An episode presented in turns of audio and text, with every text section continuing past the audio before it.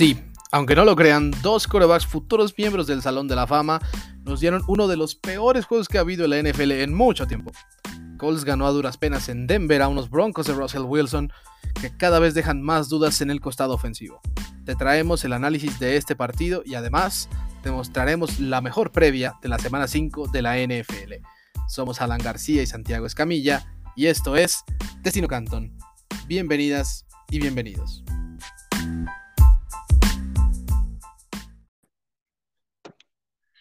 Hola, ¿qué tal? Muy buenos días, buenas tardes, buenas noches. Eh, muchas gracias a toda la gente que nos escucha desde sus casas o de donde quiera que se encuentren. Yo sí quiero, antes de empezar este eh, episodio de Destino Canton, mandar un saludo especial eh, a la señorita Jacqueline Díaz, que a pesar de que no es como su pasión el deporte, nos ha estado escuchando en este podcast y le mando un saludo afectuoso. Y bueno, también ahora ya procedo a saludar a mi compañero y amigo Santiago Escamilla, después de, pues para muchos, y no, no los culpo, un somnífero Thursday Night Football con el que empezó la semana 5 de la NFL de 2022. Santiago, ¿cómo estás? Eh, pues terrible lo, que vimos ayer, ¿no? la verdad. Hola, hola G y hola a quien sea que, que, nos esté escuchando. Este, muchas gracias.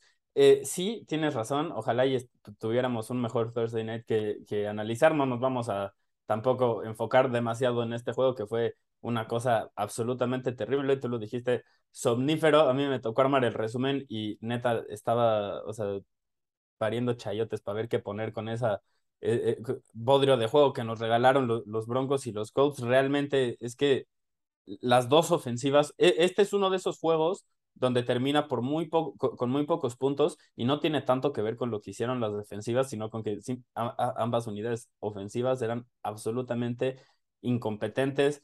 Russell Wilson, Matt Ryan, dos mariscales de campo en nuevos equipos que en teoría eh, llegaron con expectativas de postemporada, con eh, digo, este, expectativas de, de, Super Bowl y no es para nada lo que nos están entregando. Entiendo Todo lo contrario, ¿eh? Ajá, y eh, entiendo que es un periodo de ajuste el, que están pasando y que seguramente estas no son las versiones de los equipos que vamos a ver hacia el final de la temporada.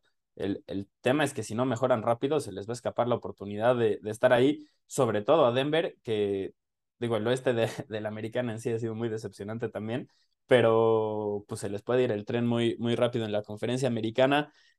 Aje, ¿qué te llevas de este juego, por favor?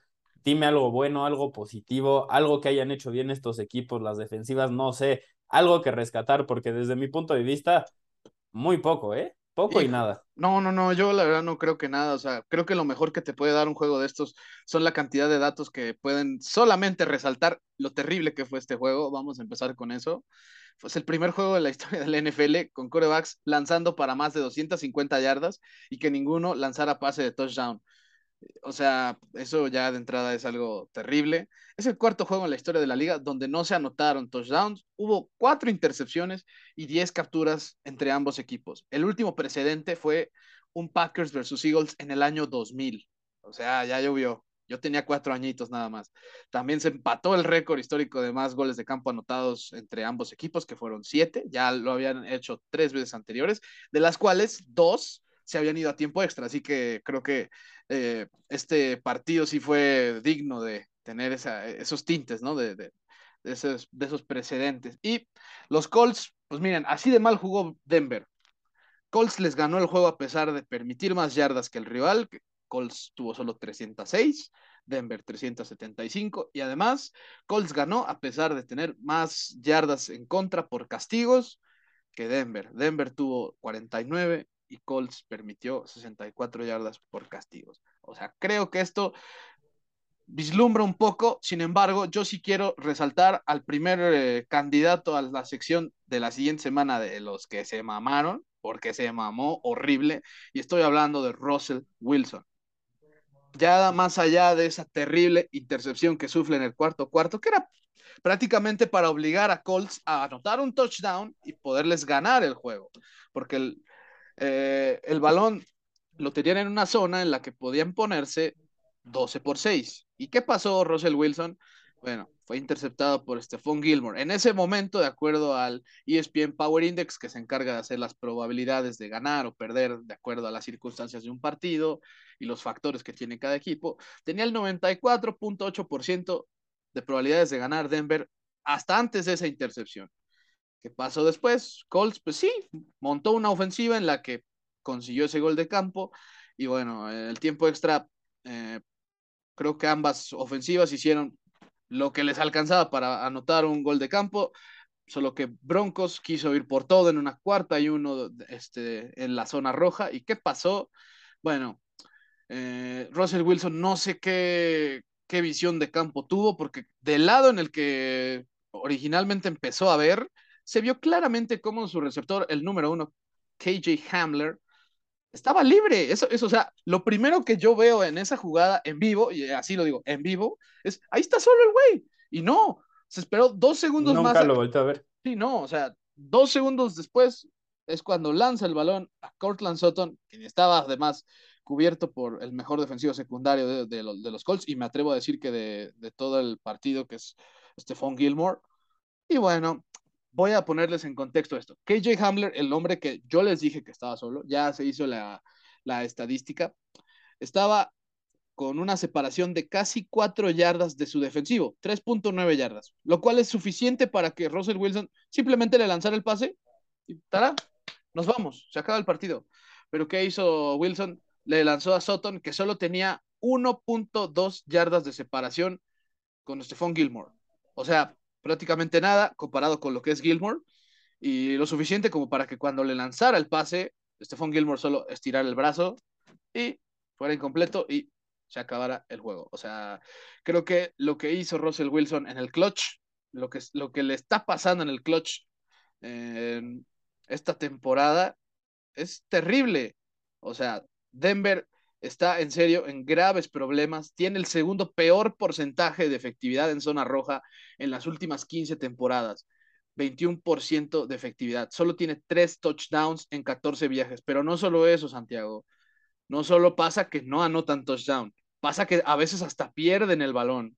Ya perdieron dos fumbles en la semana 1, ya tuvieron esta semana un turnover on downs, un gol de campo que les bloquean y una intercepción también. O sea, ¿De qué y la, otra, la otra intercepción, además, eh, casi, casi en zona roja, o sea, fue una cuestión de 10, 15 yardas que no, que no estuviera en esa zona. Entonces, realmente, casi, casi le podríamos añadir otra, otra intercepción en esa situación. Y tienes razón, lo que pasó al final del juego no es, no es una cosa que, que se, o sea, no es un problema que solo hay, se haya mostrado ahí.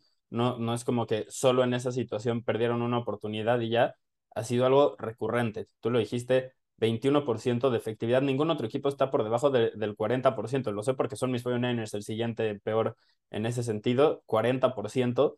Y eh, estos están en 21. O sea, es que decir yo, aún así, casi la mitad, o sea.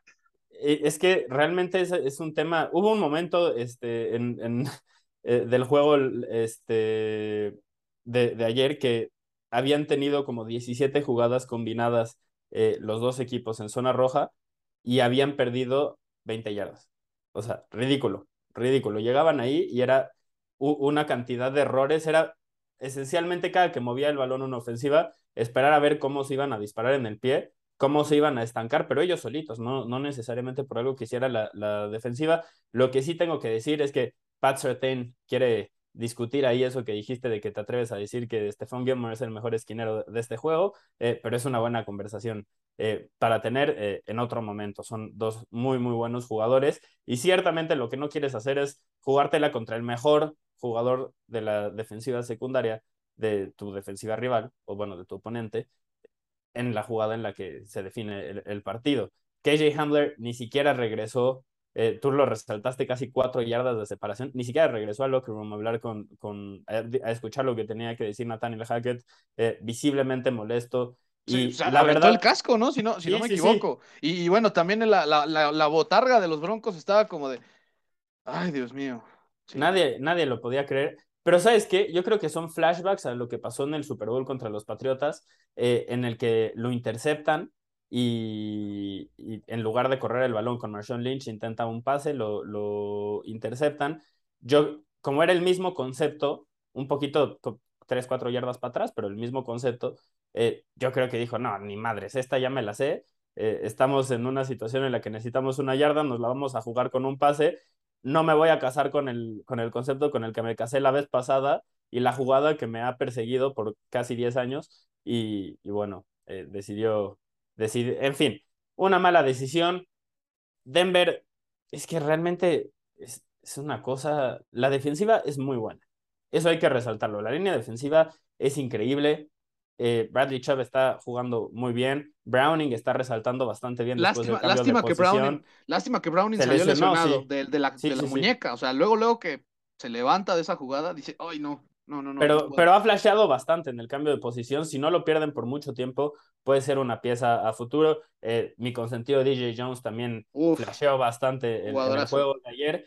Eh, pero pues son, son problemas que, que tiene Denver. Y por otra parte, el equipo de Indianapolis, también hay que decirlo, en la primera mitad sobre todo, absolutamente desastroso. Su plan, entiendo que probablemente el plan dejó involucrada demasiado de Na- Naheem Hines ante la ausencia de Jonathan Taylor y la lesión de Hines en la primera ofensiva, la conmoción que sufrió, los limitó bastante. Se quedaron con Dion Jackson y Philip Lindsay el resto del juego. Eh, Lindsay, yo lo dije hace como dos años, ya no es lo que fue en sus primeras dos temporadas. Eh, llegó a ser un corredor muy efectivo, pero las lesiones lo limitaron bastante y simplemente no tiene la misma explosividad, eh, la misma fuerza, no es el mismo jugador. A veces eso sucede en la posición de corredor, ni modo. Dion Jackson lució mejor, mu mucho más explosivo, pero pasaron 20 minutos en el juego para que un receptor o una ala cerrada tocara el balón. Es, o sea, cuando te quedaste sin, sin tus dos principales corredores, que aquí lo hemos dicho tú y yo varias veces, deberían de ser la base de esta ofensiva junto con las alas cerradas. Eventualmente, pues entonces tienes que ajustar un, un poquito. Granson tuvo un mal juego ayer, hay que decirlo. Eh, yo había resaltado lo que había hecho, ayer jugó mal, esa es la realidad. Eh, pero no buscaron a Moali Cox, no buscaron a Jelani Woods. El que apareció más fue Alec Pierce, lo cual es interesante, pero ¿por qué no logras tener a más de un jugador rindiendo en cada semana? Sobre todo cuando ya tienes a Michael Pittman, eso no, no lo entiendo. O sea, las buenas ofensivas tienen a dos, tres jugadores que sabes que semana a semana van a aparecer y para muchas de, o sea, los grandes equipos, los que están peleando por Super Bowl, el, eh, lo, lo, que el, el, gran problema que tienen es lograr que salgan estos jugadores que aparecen una vez al mes, ¿no? Una vez cada tres, cuatro juegos y que te pueden salvar el culo y que dices, ah, este es bueno, pero pues como que no, no aparece tanto, como Gabriel Davis con, con Buffalo un poquito lo que está logrando hacer. Los Colts parece que solo tienen esos jugadores, o sea, no, no logran generar eh, producción consistente semana a semana entre eh, el resto de, de, sus armas. Y la verdad, ahí no queremos parecer disco rayado, pero eso sí recae en Frank Reich.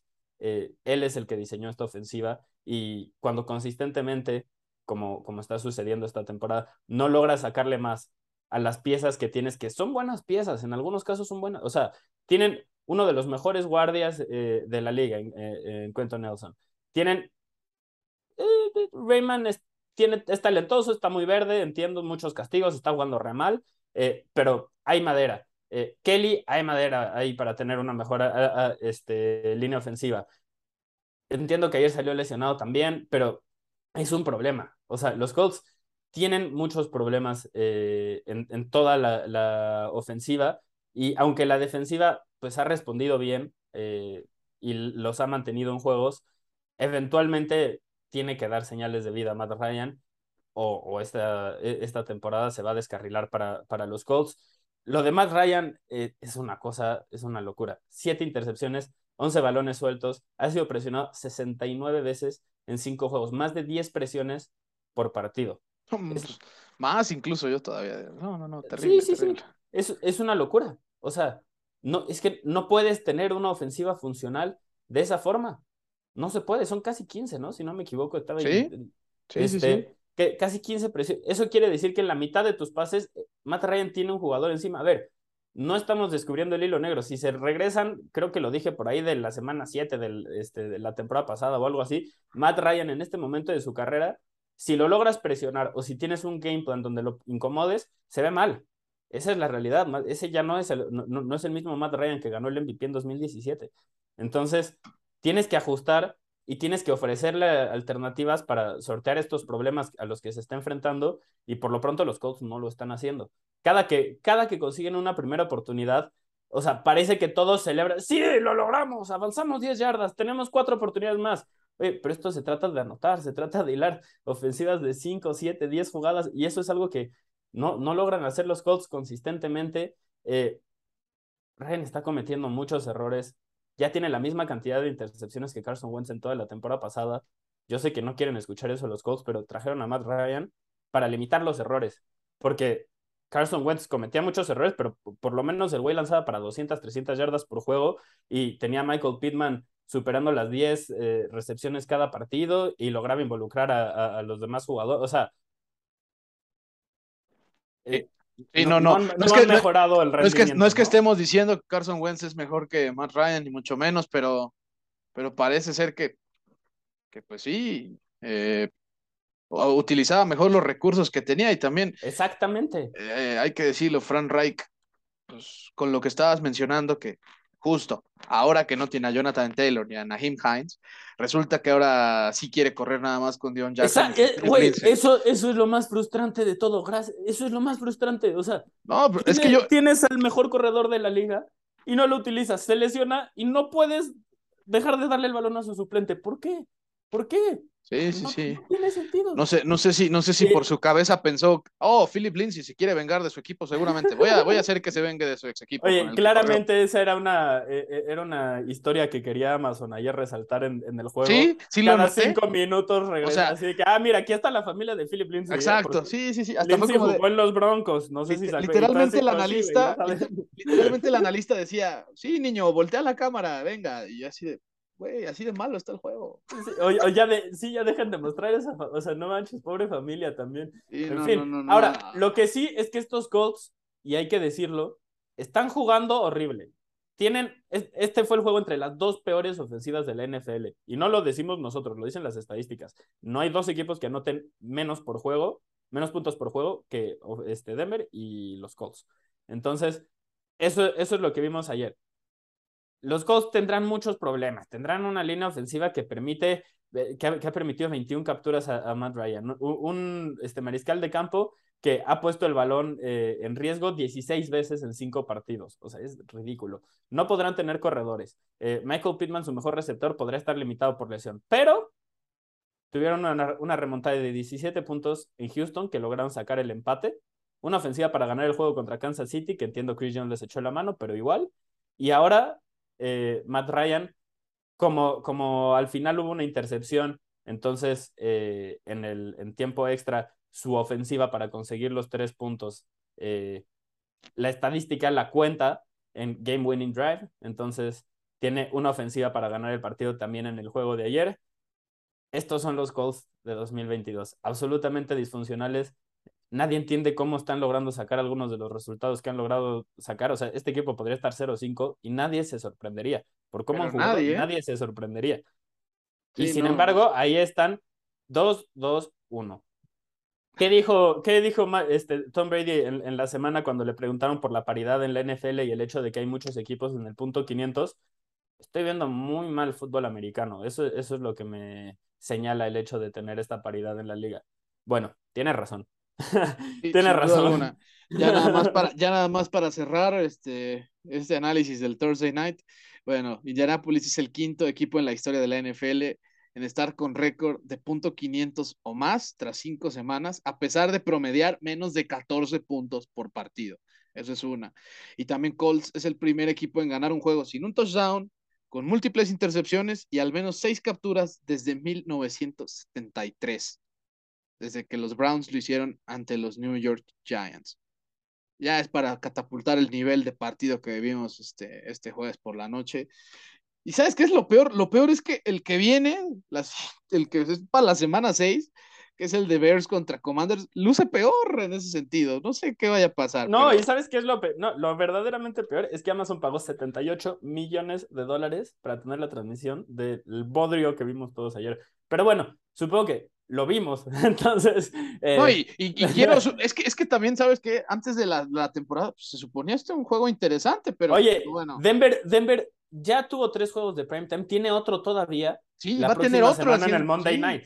Sí, Todos no. esperábamos que, que Russell Wilson en este momento nos estuviera mostrando su cocina gourmet y ni al caso, ni al caso. Eh, Choco Crispies con catsup o no sé qué, qué nos está no, no, este no, no. güey, pero, o sea, eso estaba, por lo menos está un poco rico, ¿no? Comestible. Es, ah, terrible.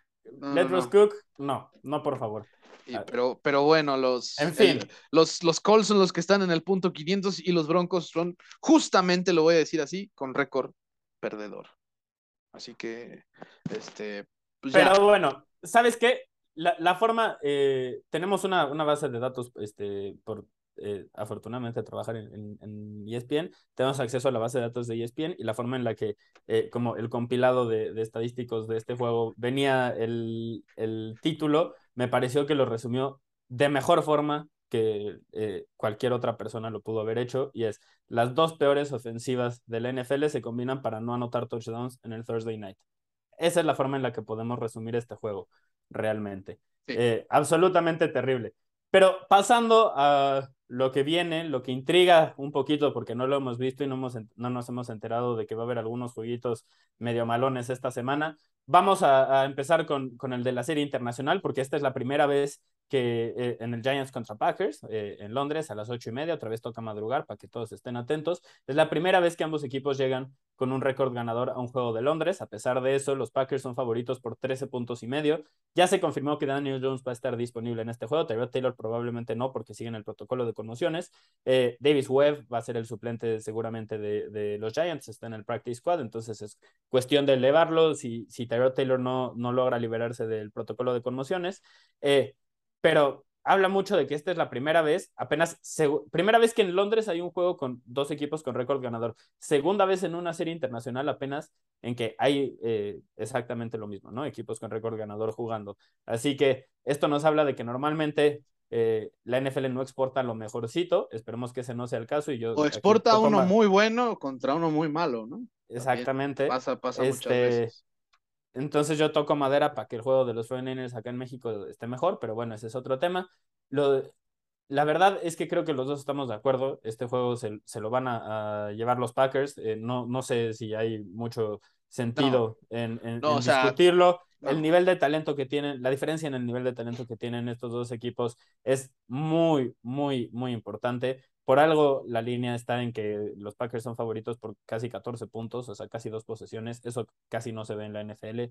Eh, entonces, realmente yo creo que esa es la clave. También el hecho de que los Giants defensivamente, que han sido efectivos esta temporada, presionan mucho al mariscal de campo mandando jugadores extra. Y Aaron Rodgers, si, si haces eso, te va a quemar. Eso es algo, o sea, es, es una cosa absolutamente segura. Eh, entonces, la verdad es una mala, mala combinación. Y la única forma en la que creo que los Giants se pueden mantener en el juego es con Saquon Barkley eh, manteniendo el nivel que, que, ha mantenido, porque le dan el balón la mitad de las veces y él genera el 40% de, de, las yardas de los Giants. Entonces, a donde va Saquon Barkley van los Giants. Y contra esta defensiva, ya la analizamos un poco más. Entonces, si quieren ver eso, pueden escuchar el episodio post que hicimos, donde nos enfocamos y le dedicamos unos buenos 10, 15 minutitos solo a esta unidad defensiva de, de Green Bay. Eh, pero realmente son vulnerables contra la carrera, entonces ese es un tema que, que Sí. puede este, cargar la balanza del lado de los Giants. No obstante, reiteramos, la, la, diferencia del nivel de talento es importante. Un equipo tiene a Daniel Jones de mariscal de campo y el otro tiene a Aaron Rodgers. Entonces, y, y, del otro lado, por ejemplo, tiene un gran eh, cazacabezas como Rashawn Gary, que yo estoy casi seguro que le puedo decir a Daniel Jones que temo por su salud. Por lo menos un par de capturas, ¿no? Este, sí, Podemos yo creo que sí lo, va, sí lo va a estar ahí presionando. Yo también me voy con, con Packers y, y pues a ver qué nos puede demostrar Shaquem Barkley eh, por parte de Giants realmente. Es lo, lo, que, lo que podría ahí al menos apretar un poquito las cosas y joderle en todo caso la apuesta del momio este, a, los, a los que vayan con, con ese parcial que tú dijiste de, de menos 13, ¿no? Este... Oye, pero, pero háblame ahora de, de. Kenny Pickett, de, de, nuestras manitas Pickett, contra la defensiva de Buffalo, contra Von Miller, eh, contra Poyer. Veremos eh, eh, qué sucede este, en este juego. Eh, de inicio, yo a estos dos que resalté creo que van a aparecer en las estadísticas, uno en una captura y el otro interceptando. Pero, ¿qué es lo que esperas tú de, de este juego? Híjole. pues yo espero a una ofensiva de Buffalo realmente diciéndole a Steelers, ustedes sin TJ Watt no son absolutamente nada. O sea, este equipo que es eh, favorito favoritos por 14 puntos. Por Creo que Las Vegas está de acuerdo contigo. No vale nada. Sí, y que ciertamente la última vez que Pittsburgh, eh, o bueno, no, que Pittsburgh no, que la peor ofensiva enfrentó a la mejor defensiva por pase, o sea, la peor ofensiva de pase enfrentó a la mejor defensiva de pase, fue cuando Ben Roethlisberger debutó y pues ganó el partido. Así que eso no prueba nada. Big Ben al final va a ser un salón de la fama.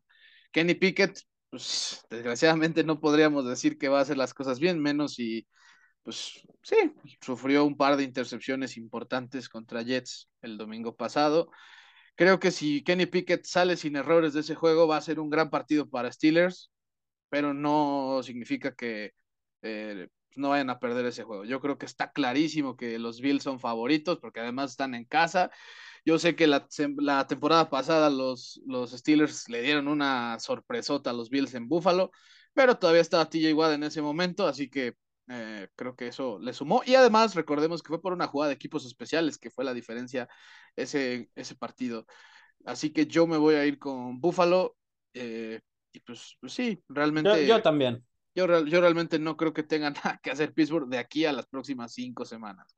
O sea. Estoy, estoy de acuerdo. Eh, se viene un mesecito bastante complicado para los Steelers.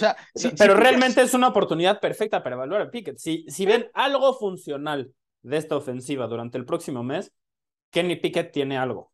Sí, o, sea, si, si llegas a perder por diferencia de un touchdown, este, o por 10 puntos a lo máximo, y, ves que Pickett en las próximas cuatro semanas no pasa de tener dos entregas de balón o cosas así, dices, ok, este chavo parece ser que solo le hace falta lo que hemos estado dejando de lado por años, que es la línea ofensiva, porque por eso, pues, una vez que se fueron los veteranos, todo se fue, este, todo se fue al, despeñadero, ¿no? Este, eh, eso sí, hay que decirlo, eh, Al Highsmith para mí es un defensivo que merece un poquito más de atención por lo que está haciendo esta temporada. no ha tenido a TJ Watt al lado y de todos modos ha producido. Eh, muchas veces escucho que esta defensiva prácticamente no tiene nada eh, sin TJ Watt. Meka Fitzpatrick no está de acuerdo, este güey tampoco está de acuerdo. Eh, hay más jugadores de los que podríamos estar hablando, pero no es una defensiva que carece completamente de talento. o sea, realmente si tuvieran una buena línea ofensiva son un equipo de playoffs. Sí, no, y, yo creo yo creo que pues también lo de TJ Watt lo digo porque el mismo jugador te da ese empuje. Ay, no lo decía por ti. No lo decía por no, ti. No, no, Me queda claro que a ti no te tengo que hablar de eso. si, alguien, si alguien conoce mejor a, los Steelers, este, al menos entre los, la gente que yo conozco es un, es un servidor y, y, pues ciertamente Alex Highsmith pues, ah, es el líder ahorita de capturas en la conferencia americana, Minka Fitzpatrick pues, tiene sus pases interceptados, sin embargo el empuje que da TJ Watt pues sí se ve claramente en ciertos momentos. Fue el jugador defensivo del año y pues ni modo, o sea, yo sé que a veces sonamos como disco rayado diciendo eso, pero el impacto que tienen esa clase de jugadores eh, no se puede minimizar. Es, Motiva. la, realidad. Del otro lado de, del balón, por ejemplo, lo que hace Josh Allen ha sido responsable de las dos anotaciones del equipo esta temporada. Cuando tienes un jugador que domina absolutamente, se nota. Y cuando no lo tienes, se nota incluso más. Entonces, eh, eh, eso, la verdad, este, creo que está muy claro. Buffalo es muy favorito y Kenny Pickett tendría que, que eh, tener un arranque similar al de Justin Herbert, este, al de Joe Burrow para que realmente los Steelers tengan posibilidad de, competir el próximo mes y no creo que sea el caso. Así que yo también me voy con Buffalo y no, o sea, me sorprendería muchísimo, muchísimo, muchísimo si los Steelers siquiera logran que este juego sea competitivo. Sí, sí, totalmente. Pero ahora pasando a uno de los, de los juegos este, divisionales, justo de los, de los vecinitos ahí de, de Buffalo, bueno, Dolphins no tanto, pero sí son este, de la misma división. Dolphins visitará a los Jets en un juego donde los eh, Dolphins son favoritos, por muy poquito, con justa razón, creo yo, porque esta semana van a seguir contando con Teddy Bridgewater como su a ver, yo, yo, voy a hacer una pregunta que quizás pueda hacer enojar mucho a los aficionados de los Dolphins, pero no es malintencionada. Y antes de hacerla, voy a abrir un paréntesis. Antes de este año, yo quizás hubiera podido haber sido catalogado como un defensor de Tua, porque decía que no era un bust y que se trataba de un jugador que en la ofensiva correcta y construida a sus, a sus habilidades podía, eh, tenía el techo de ser alguien como Drew Brees. Eh, el techo este, en su eh, inicio de carrera temprana. No estoy hablando del Drew Brees ya con Sean Payton. Esa es una cosa de un salto de calidad, una locura, y no estoy hablando de eso. Pero del inicio sí veía muchas similitudes eh, en cuanto al skill set que tienen ambos jugadores. Entonces, lanzo la pregunta después de haber dicho eso. ¿Hay mucha diferencia en el nivel que tenía Tua y el que tiene Terry Bridgewater realmente? El simple hecho de que piensen que sí le pueden ganar con Teddy Bridgewater a los Jets me hace pensar que muchos te dirían que sí, y eso sería preocupante, ¿eh? Yo la verdad no creo. Yo creo que ¿Crees? Yo, o sea, yo creo que sería la señal de que Mike McDaniel es un gran entrenador. También, también. Y que su ofensiva los va a llevar lejos. sí, sí, sí. La, mano, la mano del profe, que yo lo he dicho, no me cae nada bien la forma en la que hace sus declaraciones el señorcito pero la verdad, así, sí está yo, Yo lo defendía, pero perdió puntos con la forma en la que manejó lo de la conmoción. Creo que ah, minimizó el riesgo de, la eh, conmoción y no, sí, no es algo que se deba hacer. Y, ciertamente su sistema ofensivo es bastante bueno. Creo que sí han lucido los jugadores que tienen que lucir, que son Tyree Hill y Jalen Waddle. Ya está el dato que es el único dúo de receptores en estos momentos en la NFL con más de 300 yardas por aire. O sea, Terry Hill tiene 447 y Jalen Waddle 381. O sea, están a punto. O sea, Waddle se quedó 19 de también tener 400. Y, creo yo que el inicio realmente de los Dolphins eh, sí es prometedor. Sin embargo, oh, Jets creo que ha demostrado dar unos pasos hacia adelante. Más allá de que pues, le han ganado a dos equipos que en su casa, además, o sea, de visita y, por ejemplo, a un, equipo como Browns, que, creo que está haciendo mucho mejor o tiene mejor plantel que, que, Pittsburgh, por ejemplo, le remontó de manera eh, increíble en el último cuarto también este, en la semana 2. así que ah, no, no estoy tan seguro de que este partido sea totalmente para Dolphins. Creo que tienen lo necesario. Miles Garrett ya va a regresar para este juego, así que aguas Teddy Bridgewater. a ti que pues, desgraciadamente te pegan mucho o te han pegado mucho en toda tu carrera. Eh, y un Zach Wilson que si bien... De ¿No Miles Garrett? Sí, sí. A, Miles Garrett, perdón. Sí, sí, ah, sí, yo...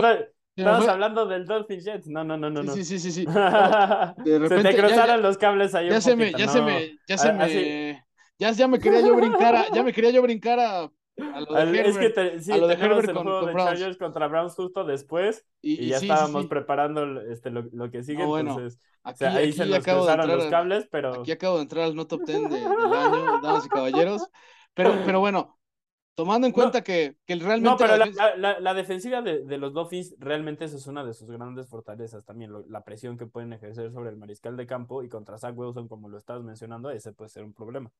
Sí, no, y, realmente creo que la defensa de Jets no lo, no lo ha hecho mal. O sea, sí ha, sí ha mostrado carencias. Creo que South Garner sí ha demostrado ser un buen eh, corner, no voy a decir el de élite, el de impacto inmediato, pero sí, lo, pero sí creo que lo ha hecho bien. Zach Wilson sí tuvo un error muy feo la semana pasada contra los Steelers, o sea, de sus dos intercepciones creo que una sí fue lamentable, pero pero creo que Wilson no se vio mal. Para ser alguien que venía de una lesión de rodilla y de una recuperación muy rápida, creo que no lo hizo mal. Y, pues yo, en este caso, me la voy a jugar, así como lo hice en la semana 2 con, con Browns.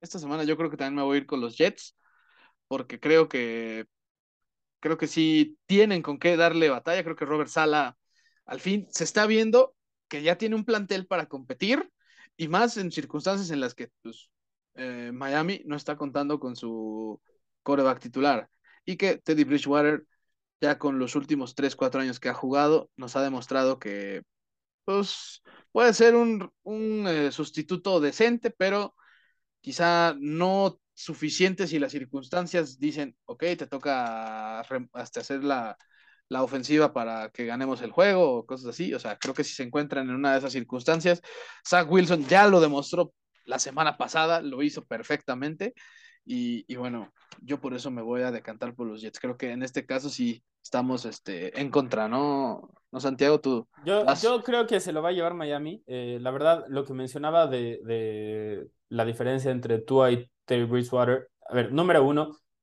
Tua tiene el potencial de ser algo más que lo que puede ser eh, Teddy Bridgewater. El tema de Teddy Bridgewater es que eh, está en su límite, o sea, ya sabemos qué es lo que es, eh, juega al mismo nivel, es un jugador ultra conservador, muy, muy efectivo si la estructura de la ofensiva lo acompaña y, le permite este, sacar a, relucir sus fortalezas, que son varias, o sea, lee bien las defensivas, es un jugador que pone el balón donde quiere y, y es un buen líder. Entonces, eso te lleva lejos en, en, la NFL y si no vean lo que hizo con los Saints, no perdió ningún partido eh, en ese momento, pero después se fue a Carolina donde la, la, estructura no lo acompaña, pero por ejemplo vean esa versión de, de o es, mucha diferencia.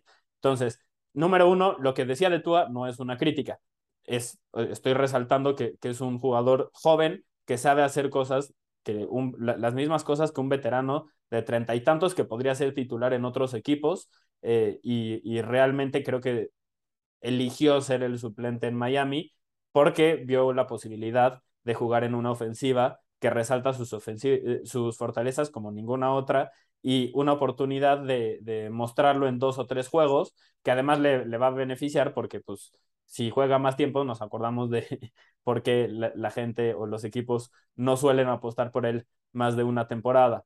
Eh, hablando de, de, Tua, tiene más agilidad que, que, Teddy y tiene un release bastante más rápido. Entonces, y, en lo de eh, las RPOs, sí es, es mejor que Teddy este, leyendo las ofensivas. Entonces, esas son áreas en las que son diferentes, pero en lo demás creo que Teddy le gana en este momento de su carrera.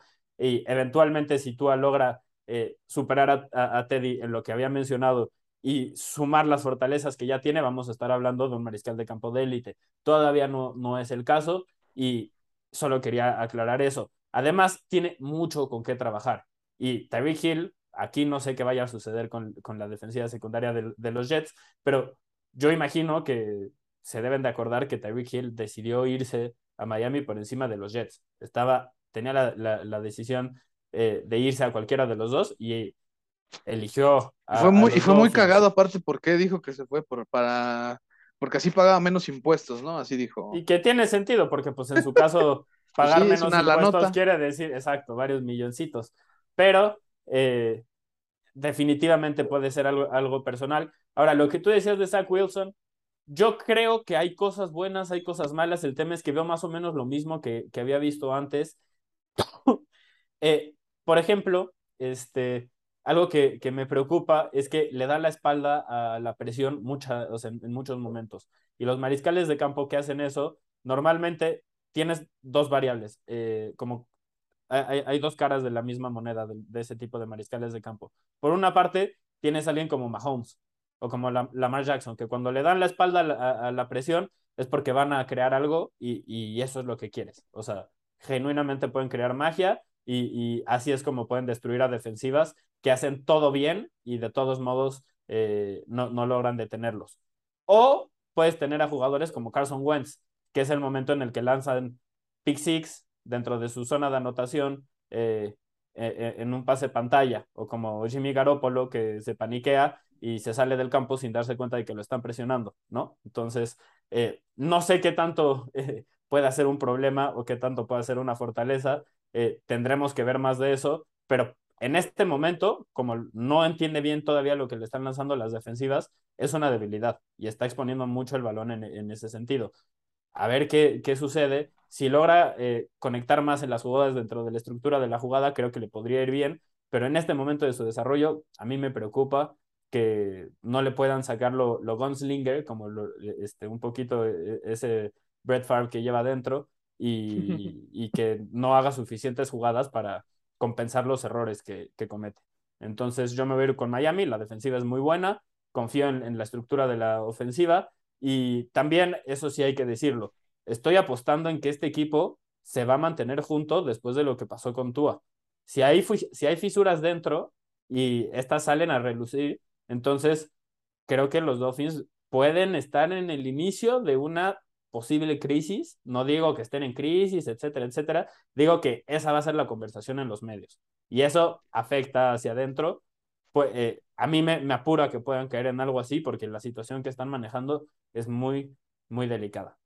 Pues imagínense ya, si no pregúntenle a los Golden State Warriors, perdón que me salga del deporte, pero pues, ese video que se filtra en el que su compañero literalmente le mete un trancazo a su otro compañero, no voy a decir los nombres, o sea, eso pues ya les puede dar en la torre toda la temporada y así en este caso la forma en la que manejaron lo de Tua, si es que a algunos no les gustó esa forma, pues, se va a ver reflejado también en el campo. Así que siempre lo que pase dentro del vestidor va a ser tan importante como lo que pase afuera, así que eso no lo olviden.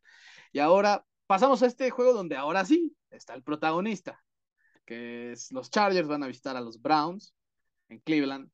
Eh, y ahora sí regresa Miles Garrett. Y ahora sí regresa Miles Garrett.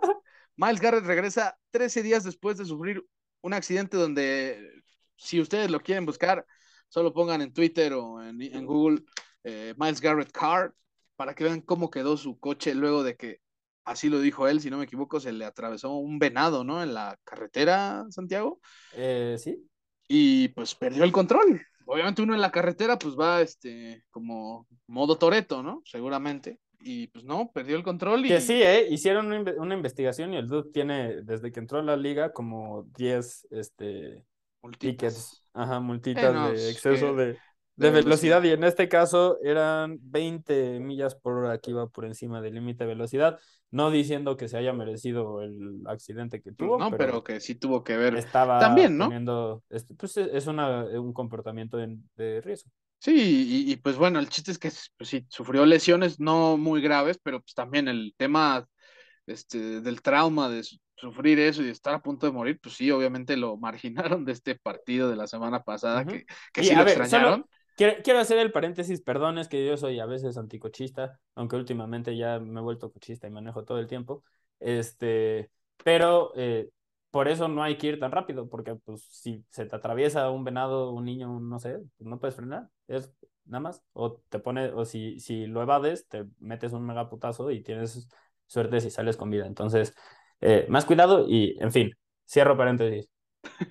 y, no, y yo, yo este, apoyo esa, esa moción de, de aquí, mi amigo eh, Santiago. Y, y, pues bueno, ¿para qué, qué, destacar en este caso de este juego? Eh, los Chargers. Brandon, Staley contra Kevin Stefanski, ¿no? Defensiva contra ofensiva, quien gane ese, ese e, e, departamento. ajá. Porque, ¿Y por qué estamos hablando de eso? Porque los Chargers, pésimos eh, deteniendo la carrera, eh, permiten 5.4 eh, yardas por, por acarreo, solo por detrás de los Lions, pero no quieres estar en la misma oración que los Lions en cuanto a defensivas en esta temporada al menos, porque están haciendo las cosas muy mal. Y enfrente tienen a Nick Chubb, que es segundo en la NFL en yardas y, y en touchdowns. Y, este, y si no, está Kareem Hunt, y si no, está Dearness Johnson. Entonces, por corredores no para Cleveland. Eh, yo creo que van a lograr controlar el juego de esa forma. Y aunque Justin Herbert se dio mejor la semana pasada contra Houston, los Texans prácticamente no tienen a nadie que pueda ni y les hicieron partido, ¿eh? Ajá. Y eh, sí, al final casi remontan. O sea, le maquillaron, le maquillaron, pero, pero bueno, tomemos No, pero sí tuvieron la posibilidad de ganarlo después. Y, y, Chargers realmente está desvanecido en cuanto al tema defensivo, o sea, tiene bajas importantes, creo yo. Chargers es el equipo que más eh, promedia yardas por juego, pero también es el que menos promedia en, el ataque terrestre. O sea, creo que Austin Eckler es un receptor más antes que otro corredor. Pero. Y eso te habla de lo bueno que es Herbert, ¿no? Sí, con todo y que está siendo infiltrado, ¿no? El, el señor. Pero ahora sí, viene Miles Garrett de nuevo y este señor no creo que le vaya a perdonar ninguna en el momento en el que lo dejen libre. Y, creo que ahí ah, hasta temo por, por Justin Herbert, pero yo sí me voy también por los Browns. Creo que no va a ser tan sencillo, pero, pero Cleveland creo que sí tiene con qué ganar ahí con este con su elfito en el centro del, campo. De hecho, no, no, no solo no va a ser tan sencillo, en este caso los dos nos estamos yendo por el underdog, así que supongo que si fuéramos alguien que promueve que vayan a apostar, les diríamos este es un juego en el que vale la pena hacerlo, pero este, a ver, a ver qué, qué sucede. Eh, realmente tampoco nos sorprendería si ganan los Chargers. solo vemos una forma muy viable en la que Cleveland, sin desviarse de lo que saben hacer bien, pueden ganar el partido. Se alinea perfectamente con las debilidades de los Chargers. Sí, totalmente. Y de ahí pasamos a un juego, otro juego divisional, que es entre Falcons, que va a visitar a los Buccaneers, unos Buccaneers que vienen de ser defensivamente humillados. O sea, a su mejor sector lo humillaron terriblemente, pero pues, este equipo no va a ir con quien se la hizo, sino con quien se la pague. Creo que Brady se vio mucho mejor el domingo pasado, más allá de los cuarenta y tantos puntos que le hacen a su defensiva. Pero también tomemos en cuenta que Tampa Bay tiene récord perfecto contra Atlanta y Carolina, con Tom Brady. O sea, y Brady también nunca perdió contra los Falcons. La única vez que estuvo a punto de hacerlo, bueno, terminó siendo campeón del Super Bowl. Así que, eh, pues... E, eso sí, anda medio tocado. Parece que está lidiando con un par de lesiones en su brazo de lanzar. En el, en el hombro también. Eh, en el rotator cuff eh, y esa, o sea, yo cuando, cuando leo Rotator Cuff, no sé nada de, o sea, no soy doctor, no, no sé de esas cosas, pero para aplicando, aplicando la de Bill Belichick, ¿no? no soy doctor. No, es, a ver, genuinamente, no sé, pero hay lesiones que cuando ves que, que un jugador tiene, a ver, como un, una gimnasta, este, por ejemplo, que, se rompió el talón de Aquiles, pues decías, vale, verga, o sea, pobre, pobre persona, pero ya ahí quedó su carrera, ¿no? Eh, para un mariscal de campo, una lesión en el rotator cuff eh, como es un músculo que se utiliza en cada vez, cada ocasión en la que lanzan el balón, si tienes eh, una lesión ahí, limita muchísimo tu habilidad eh, para poner fuerza y para ponerle toque al, balón este, y, precisión a los pases. Entonces, realmente, este es, o sea, no, no, no voy a exagerar, hay que ver qué tan grave es este tema, este, si es algo de una semana, si es algo persistente, pero son el tipo de lesiones que para un mariscal de campo veterano pueden este, ser el, el, el como señal de, de peligro. Eh, veremos qué, qué, sucede. Es la primera vez que lo veo aparecer en el Injury Report con eso, entonces a mí me preocupa porque ha, ha sido toda la semana manejando ese tema y se ha perdido prácticas. Entonces, Brady no es alguien a quien le guste perderse prácticas, no voluntariamente. Sí, no, con todo y sus cuarenta y tantos años. Y bueno, ya nada más para acabar, pues Julius Jones regresa a, enfrentar a su equipo. Digo, no va a hacerlo en Atlanta, pero, pero sí, se vuelve a ver las caras con el equipo donde se hizo el mejor receptor de la NFL de la década pasada. Así que este, esa es como la historia interesante, pero la verdad es que no creo que tenga mucho que hacer eh, Arthur Smith. Yo creo que también Tampa Bay se va a llevar este juego. Así que pues, aquí sí no le, no le muevan mucho al, asunto. Así como tampoco le muevan en el siguiente juego que vamos a decir. En el de Bears contra Vikings. Bears contra Vikings. Donde... El, favorito es Minnesota por siete puntos. Y que se me eh, hace bastante noble ese, esa diferencia. ¿eh? O sea, sé que Minnesota la ha cagado mucho en varias, varias circunstancias. Solo ha perdido un partido, sí. Pero para lo que he visto de Bears y, y lo que he visto que pueden hacer los Vikings, realmente le están dando pues, muchos puntos de, este, pues, no sé, o muy pocos puntos de desventaja a los Bears, porque en serio, terrible lo que se ha visto. Es que Chicago creo que ha tenido una, sí, tienes razón, lo de Justin Fields es terrible, pero Chicago se ha visto bien defensivamente y corriendo el balón, entonces eso eh, como que eleva un poco tu suelo y te permite mantenerte competitivo eh, en los juegos, pero tienes toda la razón, este parece un duelo entre un equipo de este 1960, en el, estoy hablando de Chicago, y uno de 2018 más o menos que en los Vikings, porque eh, Kevin O'Connell no está corriendo la, la ofensiva de Sean McVay con Matt Stafford, sino de Sean McVay con Jared Goff, lo cual te habla un poco de lo que piensa del nivel de mariscal de campo que tiene, y sabes qué, estoy de acuerdo con lo que está haciendo. Eh, pero Justin Fields tiene menos pases completados que, que Cooper Cup, pases atrapados esta temporada. Eh, no, no puede ser un, un, mariscal de campo titular en la NFL cuando estadísticas así este, suceden. Y ya hablamos también en, en el episodio post, entonces, de, de, la ofensiva de Chicago y de las formas en las que, eh, el, sobre todo lo que hacen por aire, es insuficiente para la NFL moderna, entonces tampoco ahondaremos demasiado en eso, pero yo sí quiero resaltar que eh, Justin Fields y la ofensiva de Chicago ha permitido 11 capturas cuando la línea defensiva no gana su duelo individual. ¿Eso qué quiere decir? Que el mariscal de campo, o sea, que, que en los primeros tres segundos de la jugada no le ganaron al güey que tenían enfrente.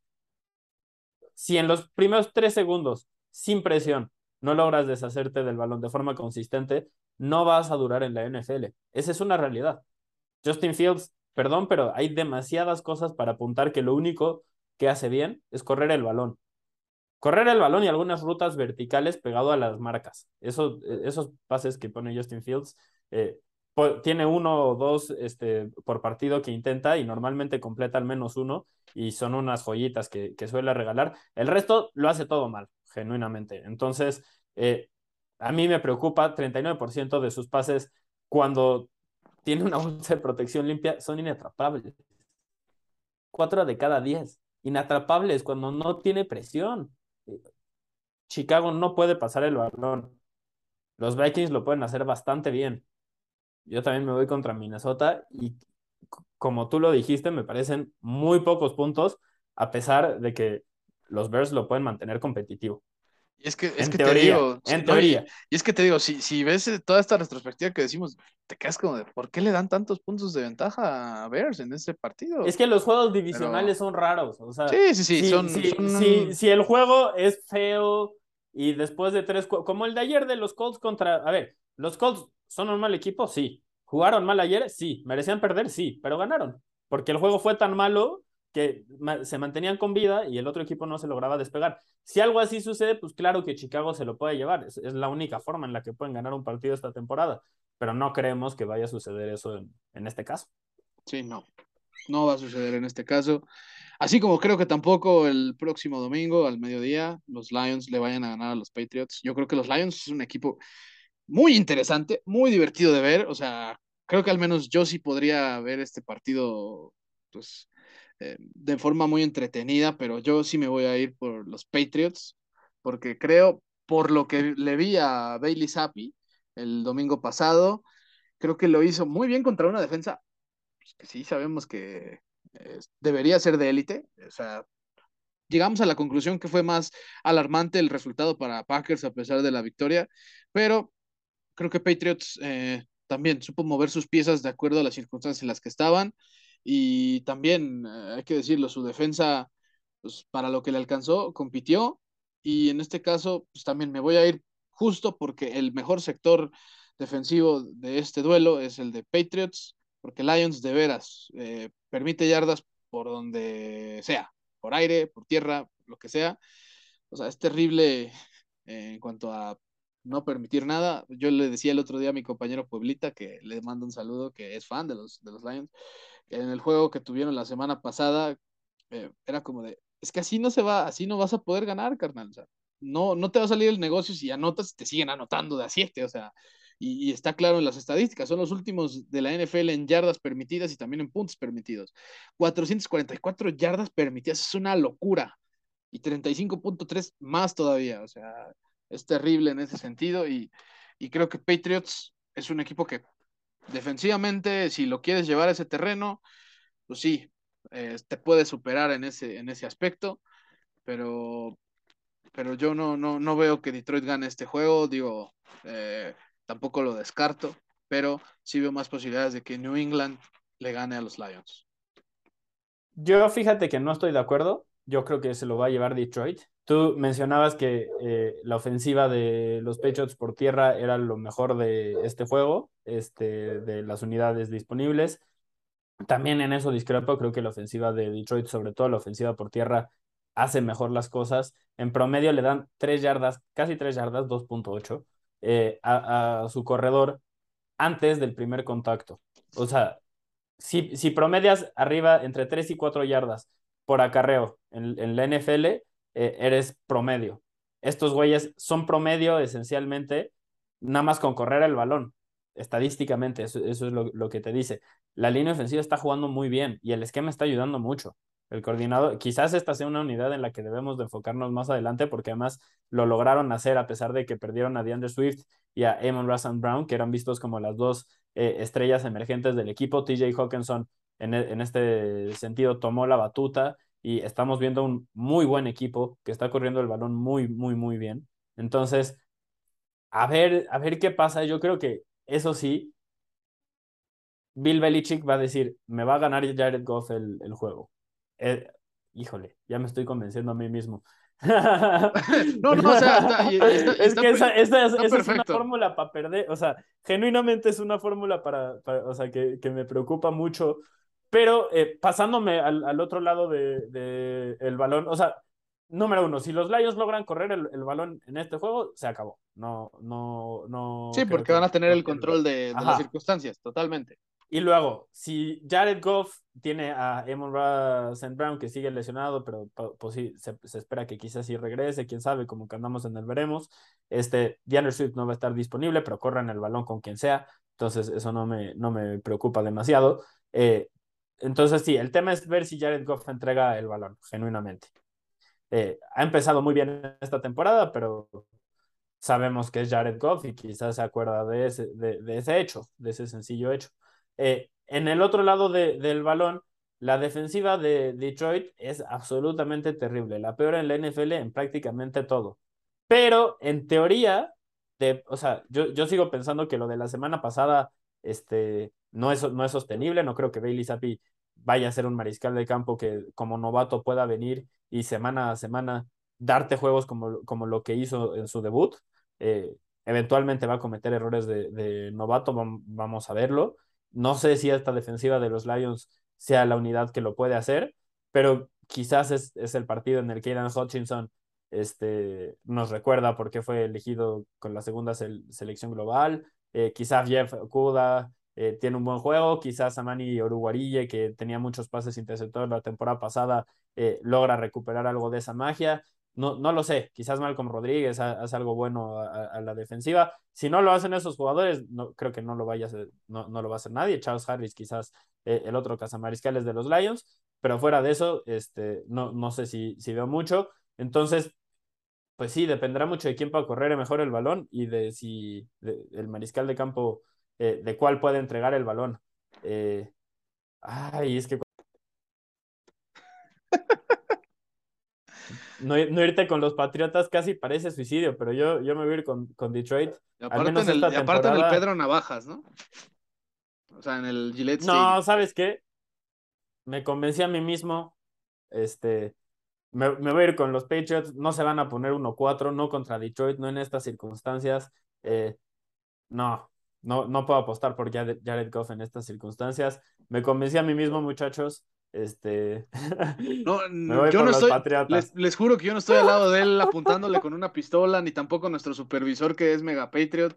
Les juramos que no está haciendo así. Uh... Así que esto, esto habla bien de Santiago. Él solito se reencontró y. y es, no, es que este es juego. Bueno lo, bueno sí lo, lo, he pensado desde antes, porque tengo un, un tío este, con el que platico luego de, de los juegos que, que hay en la semana.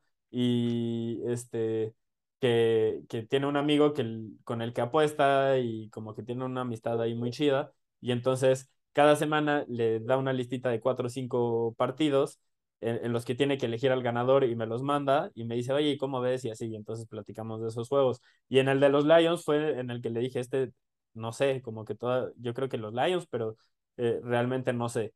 Entonces, eh, entre más lo pienso, creo que más me, me, convenzo de que si, si se remonta a que Jared Goff no comete errores contra una defensiva de Belichick, pues me voy a, pues, o sea, me voy a ir por la defensiva de Belichick, incluso si no confío en el equipo este, como un todo. Sí, no, yo, yo también pienso por, por eso mismo, o sea, creo que si Patriots se cae normalmente es cerca de la semana 12 o 13, las veces que lo ha hecho, porque pues, son contaditas, ha sido por ahí, no, no, no lo va a hacer tan pronto. Así que por eso también le doy ese voto de fe a Bill Belichick y que Matt Patricia va a montar una ofensiva como no lo pudo hacer cuando dirigió a los Lions. Eh, y bueno, ahora pasando al juego entre Titans y los Commanders, unos Titans que van realmente con muchas bajas para este juego, ¿eh, Santiago? De hecho, esta mañana sí se llegaron a reportar múltiples bajas, o sea, entre ellas Amani Hooker, Bud Dupree, Zach Cunningham, Ola de Genie, Traylon Burks y Joe Jones. O sea, van limitados y aún así la me la voy a... me preocupa. Sí, sí, sí, la de Traylon Burks obviamente porque es, el, es la mejor arma este, ofensiva junto con Robert Woods y Derrick Henry. Obviamente Derrick Henry es el, el mejor, pero, pero creo que de todas formas... Eh, no le va a alcanzar a los Commanders para ganarle a los Titans. Creo que este equipo, además de no defender muy bien, creo que uh, consigue que le peguen mucho a su, a su coreback. O sea, Wentz también. Sobre sido... todo con el interior de la línea ofensiva, es donde más este, presión están permitiendo. Aquí, a, a, sí, sí, este, de hecho, ya han cambiado incluso a los titulares en, en esas posiciones. Y mencionaste muchos lesionados, sí, pero yo no escuché en esa lista a Jeffrey Simmons y a Danny Autry, ¿no? Entonces, sí, no, y justo aquí somos, aquí somos, aquí somos, defensores de Danny Autry, así que. Oye, el, yo, eh, ¿qué fue la semana? Sí, la semana 4, justo la semana pasada, antes de, de, esa semana, yo dije, necesito ver más de Danny Autry, uf, qué juegazo, ¿eh? La neta, este, se, se rifó, entonces. Eh, creo que esa puede ser la clave también. La presión contra Carson Wentz es una, una ecuación para desastre y, y, este es un equipo que sobre todo por el interior de la línea sí. puede presionar bastante al mariscal de campo, a pesar de todas las lesiones que tú mencionaste y son... Sí, o sea, creo que... Yo también me voy por los Titans. Sí, no, yo, yo también, yo también pienso que no hay mucho que hacer ahí en ese sentido si tienes a una línea ofensiva que no puede proteger a su quarterback. El único dato a favor previo que pues, puede tener ahí este Commanders de su lado es que Ron Rivera tiene récord de 11 victorias y dos derrotas contra equipos de la división sur de la conferencia americana como head coach, así que es el único, pero ese es el único. Oye, ta ta también, no, no, quizás no sea un factor en este juego, pero lo de Brian Robinson, que ya está entrenando otra vez con Washington. Es milagroso, parece, ¿no? Es, o sea, es una locura, sí, milagroso, no, o sea, le dispararon dos veces, dos veces, a, a pocos días de que empezara la temporada. Ya Estamos está, en ya octubre. Está, ya caliente está entrenando. Señor. No, no, ¿has visto sus videos? O sea, el güey es muchísimo más ágil que, que yo y lo era desde una semana después de su recuperación este, de dos disparos de bala. Es una, una locura, absoluta locura. Sí, totalmente, totalmente. Así que, bueno, aquí no, no, no, hubo mucho que decir. Y creo que tampoco hay mucho que decir en el otro, ¿no? Juego que venimos, que es el de Texans visitando a los Jaguars. Los Jaguars que son favoritos por siete puntos. Y este, pues bueno, sabemos que en los juegos donde no ha, no, donde no ha este, perdido los Jaguars, bueno, no ha entregado el balón Trevor Lawrence. Así que creo que ahí puede estar el stat. Si Trevor Lawrence hace todo a la perfección, eh, pues creo que no, no va a haber nada que hacer para Texans, que a pesar de todo... De no, bueno, no, necesita hacer toda la perfección. Eh, con lo talentoso que es Trevor Lawrence, si hace toda la perfección, te va a ganar por 40 puntos. Pero, eh, lo que, o sea, si, si no entrega el balón, ganas si entrega varias veces el balón, pierdes, o sea, tiene seis entregas de balón en las derrotas, no tiene entregas de balón en las victorias. Esa es la estadística de, de Trevor Lawrence esta temporada. Entonces, pues sí, si limita los errores y es efectivo, no, no hay forma en la que los Texans uh, parezca que le puedan competir a, Jacksonville esta semana. Sí, no, y, y, y bueno, solo eso sí, tienen que romper una racha de ocho derrotas seguidas que tienen contra los Texans que si bien los Texans pienso que con todo y que es el único equipo que no ha ganado todavía este año, pues ha competido a, bajo a sus circunstancias, pero, pero sí, no, no, no le va a alcanzar a los, a los Texans para ganar. Eh, eso sí, si logran presionar a Trevor Lawrence, ahí es cuando vemos los errores salir, porque solo tres mariscales de campo tienen un peor rating eh, que Trevor Lawrence bajo presión este año, pero solo tres tienen un mejor rating con una bolsa de protección limpia. Entonces, es muy claro con, con, este jugador en este momento de su carrera. No sabe qué hacer con la presión. Si lo logra sortear, cuida, cuidado todos, porque Trevor Lawrence se, se, va a llevar la NFL, este, se, se, va, se va a volver loco, va a dominar. Pero eh, en este momento, esa es la forma en la que lo puedes limitar. Si lo incomodas, eh, si, si le pegas y, y si lo fuerzas a, a preocuparse por, por los jugadores que jugada a jugada intentan presionarlo. Sí, totalmente. Y así que, bueno, cortando ese minilito con los Texans, pasamos a otro juego que eh, está también talachero, ¿no? Ese otro que no está tan bueno entre Seahawks. Pues en, en, teoría, quién sabe, porque eh, en la realidad estamos hablando eh, de una muy buena ofensiva por aire, como es la de Seattle y con Geno Smith, contra una muy buena defensiva por aire, que es la de los Saints. Entonces, es interesante ver por, por, quién se apuesta. Yo en este caso eh, sí lo hago por la defensiva de los Saints, creo que van a ganar ese duelo, pero a la mera hora creo que corre mejor el balón Seattle de lo que este, cualquier cosa que pueda hacer a la ofensiva eh, Nueva Orleans, sobre todo si es con Andy Dalton y si, si es Alvin Camara va a regresar, pero Michael Thomas parece que no, entonces, ay, yo también me voy a ir por Seattle. Creo que sí se van a pues, llevar este pues, juego qué cachetadón parece ser que le está dando Pete Carroll a Russell Wilson, ¿eh? Y a todos los fans que llegaron a mentar madres y así. Porque, aunque no lo crean, tras, incluso si quieres contar también el juego de ayer todavía para Wilson, sigue teniendo mejores números eh, Gino Smith que Russell Wilson. Así que, bueno, yo sigo pensando que Seattle se había preparado para ganar ese juego. Ya parece ser que eso también le sirvió de impulso para ganar ya otros. Eh, que fue el de la semana pasada, por ejemplo, contra Detroit pero, pero sí, creo que Gino Smith está teniendo, eh, voy a decirlo y se va a escuchar muy raro, pero quizá el mejor momento de su carrera. Desgraciadamente le está alcanzando para tener un récord de dos. No, no quizá, definitivamente. nunca había logrado ser el, titular de su equipo indiscutido en este momento de la temporada, sintiéndose bien.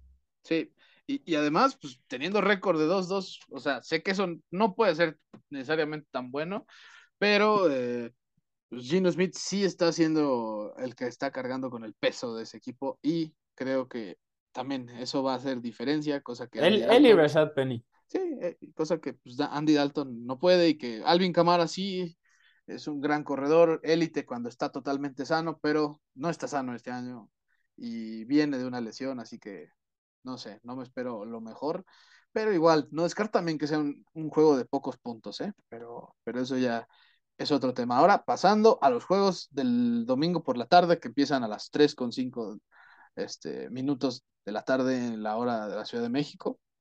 Los 49ers, Santiago, se enfrentan a unos Panthers luego de una contundente victoria frente a los Rams. Bueno, ahora los 49ers se enfrentan este, a los Panthers con una defensiva que eh, menos yardas permite esta campaña y Carolina es la que menos yardas genera. Bueno, creo que ese dato es es como para que le metas los 100 pesitos así de ley, ¿no? A, San Francisco en ese caso. Pero San Francisco tiene récord de 0-2 con 10 puntos anotados por juego como visitantes. Así que ese es como el paréntesis que hay. Aunque uno de esos fue en un huracán, en Cleveland. Entonces. Sí, sí, sí, también. Mientras, o sea, si, si esa es, la misma estadística eh, en dos semanas, entonces sí hablamos de que tienen un problema a la ofensiva fuera de Levi's Stadium pero en este momento es creo que demasiado pronto para decirlo. Tú lo mencionaste, es Baker Mayfield eh, en este momento contra la defensiva de San Francisco, una de las peores líneas ofensivas de la NFL y uno de los peores mariscales de campo bajo presión contra el equipo que mejor presiona después de Dallas. Entonces, la verdad, para mí esa también es la clave. También me, voy por los 49ers en, en este juego y de los de toda la temporada, yo como aficionado, este es de los que tenía circulado para pasarla bien, porque muchas veces los juegos en los que este, están hasta el alambre o, así como el de Denver se sufren mucho, por ejemplo, eh, y, este yo creo que lo voy a disfrutar, espero. Me decepcionaría mucho si no. Ojalá, ojalá que sí, amigo, porque yo también necesito que Divo Samuel otra vez haga lo que el lunes pasado. pero, pero ese ya es otro, es otro tema ahí de, de fantasy. fantasy. Y, bueno, eh, pues en el juego quizá, pues no voy a decir el más atractivo de, estos horarios, pero quizá el que vaya más a tener rating por obvias razones es el de Cowboys visitando a los campeones Los Angeles ah, pero sí es muy, muy atractivo. Yo quiero ver a la defensiva de los Cowboys contra lo vulnerable que se ve en estos Rams a la ofensiva. Sí, y también yo quiero ver. Se puede repetir lo de la semana pasada. Yo también quiero ver, pues, eh, cómo Aaron Donald puede poner nervioso a alguien como Cooper Rush. Nada más. O sea, Cooper Rush ya puso su, puso su nombre en los libros de la historia de los Cowboys. Ya ni siquiera Staubach, ni siquiera este, Troy Aikman ganaron sus primeros cuatro inicios como Cowboys. Cooper Rush ya lo hizo. Y, y bueno, aquí hay que decirlo: eh, Matthew Stafford que viene de sufrir su vigésimo octavo pick six en su carrera, que nadie más tiene que él desde que llegó a la liga, o sea, es algo terrible. Y bueno, también es interesante saber que Stafford se va a enfrentar justo a la segunda defensiva que más veces este, captura el coreback, siendo él el segundo que más ha sufrido este año capturas de coreback. Solo por debajo, si no me equivoco, de Carson Wentz. Eh, así que, ¿qué, podemos esperar de este juego, Santiago? Ah, siento que también va a ser de pocos puntos, porque con todo y las armas que tiene eh, Rams, pues bueno, ya, ya vimos que si los llegan a presionar bien, pues ni siquiera todos da una nota, ¿no? Y, y sabes qué, yo creo que más allá de eso, me eché durante la semana el, el All 22 de, de este juego y algo que noté bastante es que esencialmente San, San Francisco decía, Cooper Cup, dale el balón todas las veces que quieras, en pases cortos o en pases intermedios. En los cortos lo dejamos libre, en los intermedios le ponemos uno o dos jugadores a veces. Pases largos no vas a completar contra nosotros. Esencialmente esa fue la estrategia de San Francisco y apostaron a que la línea defensiva iba a lograr ganarle eh, el duelo a la línea ofensiva de, de, Los Ángeles antes de que esencialmente la cobertura se diera, porque pues sabemos que después de 3, 4 segundos en la NFL, incluso después de 2 este, segundos, es muy difícil mantener la, la cobertura. Entonces, eh, e, este e, era, fue, fue un tema que a mí me llamó mucho la atención porque, o sea, si los Rams pueden ser efectivos con COP, pero de todos modos los limitas como ofensiva, no sé si tienen un plan B. No, o sea, en, en este momento no, no se me ocurre. Eh, no creo que ni, ni, su ala cerrada ni sus corredores sean nada fuera de, de este, lo normal, o sea, son buenos a secas y ya. Eh, creo que Allen Robinson ha decepcionado eh, esta temporada y que además no tiene mucha química con Matthew Stafford. Quizás mejora y puede ser un jugador más funcional a la, para, la ofensiva, pero en este momento no ha sido factor. Ben Skaranek lo utilizan mucho de fullback y muy interesante y así, pero pues, o, sea, igual, muchas de las cosas que hace no, no, no son muy valiosas, por así decirlo. Qué padre que tengas un receptor que juega como fullback, pero no, no es suficientemente consistente como bloqueador como para que tenga sentido que lo utilices ahí y de qué te, o sea, chido que tengas un fullback que, que le compite a, a, Juszczyk este, como uno de los mejores para recibir, pero si no sabe bloquear, pues, o sea, e, eso es lo que hacen los fullbacks el 70% del tiempo, entonces eh, la, defensiva no tiene que respetarlo cuando está ahí y, eso ha sido un factor en el juego terrestre que, ha influido bastante, entonces, eh, en fin, eh, no me gusta lo que he visto de, los Rams, yo creo que los Cowboys se van a llevar este juego y creo que mientras Cooper Rush no cometa un error y Jalen Ramsey o Aaron Donald no logren completamente dominar este juego, no, no, no veo cómo los Rams puedan llevarse este juego. Eh, el tackle izquierdo, eh, Not Bloom, cuando ha ido contra cazamariscales de élite, ha sufrido bastante. Permitió 15 presiones contra Nick Bosa eh, y, y, realmente no creo que Micah Parsons esté, esté muy lejos del, del, nivel de Bosa, incluso creo que es mejor. Entonces, este es un, un, un, juego en el que Stafford seguramente va a estar corriendo por su vida y seguramente va a cometer errores. Yo me voy por los Cowboys. Tú te vas por los Cowboys. Yo creo que los Rams, estando en casa, no pueden permitirse eh, tener ese récord de 2-3. Creo que eh, Cooper Rush ha tenido partidos en los que no ha escatimado, no ha cometido errores. También creo que Dallas ha ganado partidos que no los tenía en el presupuesto, pero creo que este sí es como, no, no voy a decir lo que, ya para que quemen ese, ese juego que podían perder sin, sin Prescott, pero sí creo que Rams no se va a permitir perder juegos al hilo y mucho menos a ponerse en récord perdedor. Creo que me voy a ir con ellos. Y, y supongo Oye, que. Sean, Sean McVay nunca ha tenido récord perdedor después de la semana 2. Ese, ese es un, un, eh, una estadística extraordinaria. Te habla de lo muy bien, bien, entrenados que están y lo que estabas diciendo, no es un equipo que, que se permita esa clase de errores en una temporada. Sí, o sea, pueden hacer mejor o peor las cosas, pero la realidad es que el señor, pues, pues sí, trata de ajustar rápido de un partido a otro. Eh, pero yo sí me voy con, con Rams en el, pues, sí, el juego más atractivo seguramente de, de ese ratito, que está bien empalmadito, ¿eh? Con otro buen juego que va a empezar, empezaría 20 minutos después de, del arranque de ese, que fue a las 3.25. los Eagles van a visitar a los Cardinals. Y yo, con todo respeto, voy a decir que los Eagles van a visitar a Kyler Murray. Porque, porque pues, sinceramente. Muy de acuerdo. Sinceramente, Cliff Kingsbury, estoy hasta incluso pensando que estamos viendo el último año de los Cardinals con Cliff Kingsbury, pero eso ya es otra cosa. No me quiero adelantar. Yo, yo no creo solo porque le extendieron el contrato y su dueño es medio tacaño, pero la neta se equivocaron, o sea, es, es un error. Sí, y no tenían que depende hacer de eso. que lo acerten. No, No, tenían tenían que que hacer hacerlo. eso. Porque el No. señor, te lo Oh, juro, o es sea, que quién sabe, porque Kyler Murray y, y Cliff Kingsbury han, han estado juntos desde el colegial y tienen el mismo agente, entonces eh, quizás es un tema en el que ellos están diciendo somos güey. Entonces, Kyler Murray estaba metiendo presión e incluso pidió ser intercambiado.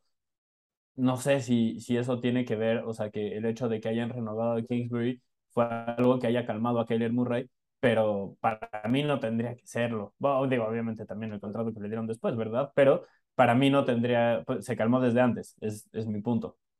No, no, o sea, Kingsbury no le saca, no le saca este, eh, el potencial a Murray que, que tiene. Es un jugador que podría dominar la NFL al nivel de lo que hacen lo, eh, de lo que lo hacen Lamar Jackson, eh, Patrick Mahomes, eh, esos jugadores. Tiene esa clase de talento.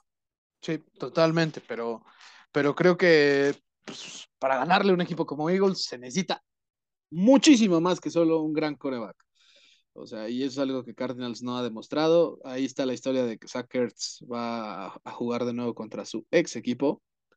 Pero Jalen Hurts en un cuarto te puede hacer trizas y creo que lo va a hacer con Cardinals y además no creo que lo vaya a hacer solo en un cuarto porque este equipo está convencido que tiene las dos mejores trincheras de toda la liga en cuanto a el balance, ¿no? Sabemos que Eagles tiene una gran línea ofensiva y también una gran línea defensiva. O sea, eso, eso de ahí es donde parte el dominio de un partido. O sea, de, de qué lado se esté ganando las trincheras. Y, en este sentido, caso va a ser, claro, claro que, que los Eagles van a dominar, ¿no? A Arizona. Sí, sí, sí. Y yo por eso me decanto por Eagles y siento que va a seguir siendo el único invicto esta temporada, pero, pero sí. Eh, Miren, no, no les vamos a repetir todas las estadísticas y etcétera, pero esencialmente nadie lanza para tantas yardas o tiene un mejor rating cuando le das más de dos segundos y medio para lanzar que Jalen Hurts y nadie presiona tampoco al mariscal de campo como la defensiva de Arizona. Entonces, Hurts va a poder hacer lo que quiera en este partido. Lo Sí. que quiera. Sí, totalmente. Así que, pues ahí quienes tengan a AJ Brown, a Devonta Smith, a Miles Sanders, etcétera, etcétera, al mismo Jalen Hurts, a Dallas Goddard, bueno, eh, en su fantasy, pues eh, nada más recen porque sí aporten un yardaje este, importante, además de alguna anotación, porque creo que Eh, sí eso hay muy eso buena sí, esperanza de eso. Ujú. Sí hay buena esperanza, tienes razón. Eh, y, y es, o sea, a ver, es como los- lo, lo que debería de pasar, que domine Jalen Hurts, que dé muchos puntos, que todos los que tengan a- alguno en el fantasy de Filadelfia terminen muy felices. Pero, pero aquí es donde el coordinador defensivo de, este, de los Cardinals puede influir bastante eh, estoy hablando de Bad Joseph, perdón, eh, puede influir bastante porque le gusta mandar mucho presión extra a, a, los mariscales de campo rivales. Es la única forma esta temporada en la que ha logrado eh, de, de, cierta forma limitar al mariscal de campo rival. Y Jalen Hurts sí ha, ha este, sido afectado por la presión cuando los equipos rivales logran consistentemente llegarle. Habiendo dicho eso, no creo que suceda en este partido. Me voy por Filadelfia. Sí, bueno, no hay más que agregar, más que sí, decir, ahora sí parece ser que vamos a tener un Sunday night eh, decente, uno pues que ojalá sí sea espectacular como lo dice el mismo letrero. Los Bengals van a visitar a los Ravens, unos Ravens que tienen cinco derrotas seguidas en su casa, algo que la verdad yo no pensé ver en mi vida, mucho menos bajo la dirección de John Harbaugh. Creo que siempre el MTNT Bank Stadium ha sido un, lugar de temer para el que lo va a visitar, pero los Ravens han perdido ahí sus últimos cinco juegos. Así que eso es algo que anotar. Y unos Bengals que vienen de reponerse ya, regresaron al punto 500 y que prácticamente eh, el que gane este juego a amanecer como líder divisional, si es que también Browns gana su partido junto a ellos. Pero bueno, aquí, ¿qué, qué decir? Un Joe Burrow contra un Lamar Jackson con múltiples, eh, con múltiples armas a la ofensiva. Quizá las defensas no son lo más espectacular, pero tienen uno que otro jugador a destacar ahí en, en ese sector. Pero, ¿qué, ¿Qué más, qué más podemos decir de, de, este juego? Además de que ya sabemos, creo que Devin Duvernay, este, Santiago, creo que no, que, no va a jugar, no va a estar lesionado. Sí, sí, correcto. Eh, el receptor de los Ravens no va a jugar. Mira, el próximo eh, eso es importante porque banquearon a Rashad Bateman la segunda mitad de, del juego de la semana pasada. Eh, tuvo un drop, creo que faltaban como siete minutos en el tercer cuarto y no lo volvieron a utilizar, lo mantuvieron en la banca. Cuando le preguntaron a John Harbaugh, dijo, no, no sé por qué haya sido, voy a, voy a ver qué pedo con eso. Eh, lo cual es lingo para decir, no te voy a decir ni madres, pero este, algo pasó ahí porque es el mejor receptor que tienen los Ravens y no tenía sentido dejar de utilizarlo este, en, en, en situaciones así, o sea, cuando realmente sí lo necesitabas. Eh, también hay que decir, Joe Burrow, la línea ofensiva de, de, los Bengals, han hecho un mejor trabajo las últimas dos semanas. Solo ha sido capturado Burrow dos veces en, eh, en ese periodo, tras haber eh, ocurrido 13 veces en las primeras dos. O sea, las primeras dos semanas era un récord histórico, digo, un, iban a un paso histórico, o sea, como para imponer récord. Eh, después se calmaron y a ver si, si, si logran asentarse. Eh, Lael Collins creo que está lesionado, entonces puede que no juegue en este partido qué sorpresa, el Collins lesionado, pero eh, pues a ver qué, qué sucede en, este juego. Creo que tú lo dijiste, ambos equipos tienen armas, pero en ese sentido los Bengals tienen más. Y no sé si ese vaya a ser el factor. Fíjate que yo todavía estoy indecidido, ¿eh? Ese, o sea, a ver, ¿tú, tú qué, qué piensas de este juego? Porque en una de esas me convences. Yo todavía no sé por, qué, por qué equipo me voy a, a, a, inclinar. Creo que este juego va a estar muy cerrado. Pues mira, creo que Lamar Jackson es un jugadorazo, está siendo pues, el centro de atención de Baltimore, como siempre, pero sí considero que ha cometido sus errores que han costado muy feo. Y por ejemplo, Joe Burrow, yo nada más me voy a basar de lo que se ha visto anteriormente, es, o sea, hablando de esta temporada y específicamente de los duelos que ha tenido Joe Burrow contra los Ravens. Y bueno, el señor la temporada pasada les lanzó casi mil yardas en los dos juegos que tuvo, que eso es algo que pues, cuando lo dijeron sí fue como de qué locura, sin, ¿no? Sin Humphrey y sin este Marcus Peters. Y pues, sin Marcus Williams, que ya llegó esta temporada en agencia libre, sin Kyle Hamilton, son cuatro, o sea, de hecho, este, como también han utilizado mucho al, al novato de Alabama, Jalen Armour Davis, son cinco jugadores que han visto snaps significativos esta pero, temporada pero para sí, la secundaria que no estuvieron en esos dos juegos. Pero creo que si tú a Tagovailoa pudo remontarle esa cantidad de puntos, sí, con unos receptores mega élite como lo son Tyreek Hill y Jalen Waddle, pues creo que también Joe Burro lo puede hacer en este caso con eh, las armas con las que también cuenta él, ¿no? O sea, creo, Ah, definitivamente. Creo que eso sí lo puede replicar. Yo no estoy diciendo que le va a meter también 41 puntos, no creo. Eso sí no creo. Siendo un juego divisional, mmm, veo con posibilidades de que no pase los dos equipos de los 30 puntos, pero sí quizá de los 28, por ahí 24, 28, algo, por, algo así por el estilo. Pero yo burro, pues, pues sí, eh, parece ser que le tomó la medida a este equipo y especialmente pues la presión, ¿no? Porque al final de cuentas creo que los frontales de Baltimore siguen siendo los mismos y en este caso Burro lo supo bailar las veces que quiso las, los, el año pasado, pues, que sabemos que fue un, año increíble de Burrow. Tiene mucho que demostrar todavía Burrow si quiere instalarse en la verdadera élite, ¿ya? En la que no lo vas a mover de ahí. Pero en este caso yo sí me voy a decantar por los Bengals porque considero que Burrow, con todas las capturas que tiene, creo que puede cometer menos errores de los que Lamar Jackson, porque a veces Lamar lo que tiene es que es muy precipitado en situaciones que no lo ameritan todavía y, pues las decisiones las termina tomando mal, pero eh, es un partido donde realmente factores muy chiquitos son los que te hacen elegir un equipo u otro. O sea, si tú también, si tú te vas por Baltimore, Santiago, no me sorprendería nada, pero eh, creo que Bengals viene pues a la alza y Ravens viene pues, de perder una ventaja de múltiples ventajas de más de 17 puntos, o sea, eso es algo que también no sé si sea suficiente eh, como todavía caer más bajo aún para, para Ravens, que ya sabemos que para ellos estar en récord perdedor tampoco es la gran sorpresa, aunque eh, sí pondría las cosas un poco alarmantes porque pues Lamar Jackson al final no ha firmado su contrato y eso oh, ¿a quién le daría la razón en este caso, no? ¿A los que no le quisieron dar el contrato o al mismo Lamar Jackson que está haciendo las cosas bien o hasta donde puede y no le ganan los partidos por ciertos factores, ¿no?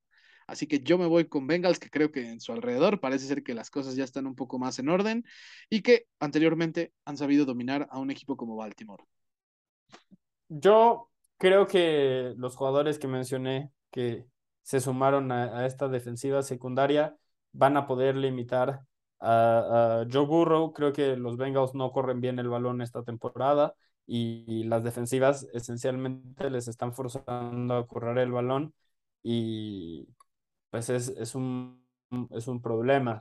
Eh, no sé, desde mi punto de vista, si van a ganar el juego, los safeties, Chuck Clark eh, tiene que ser un factor, Kyle Hamilton tiene que ser un factor, este, Marcus Williams tiene que ser un factor, o Dafe Owe jugó mejor la semana pasada. Eh, yo sé que tuvo esa al final eh, en la que ya estaban intentando dejar todos que, que anotar el corredor y él intentó ir por el fumble y lo tacleó y esencialmente no le dio la oportunidad a la ofensiva de tener el balón de nuevo. Aunque el corredor también dijo, pues nosotros, o sea, yo me iba a tirar en la 1 si me lo permitían.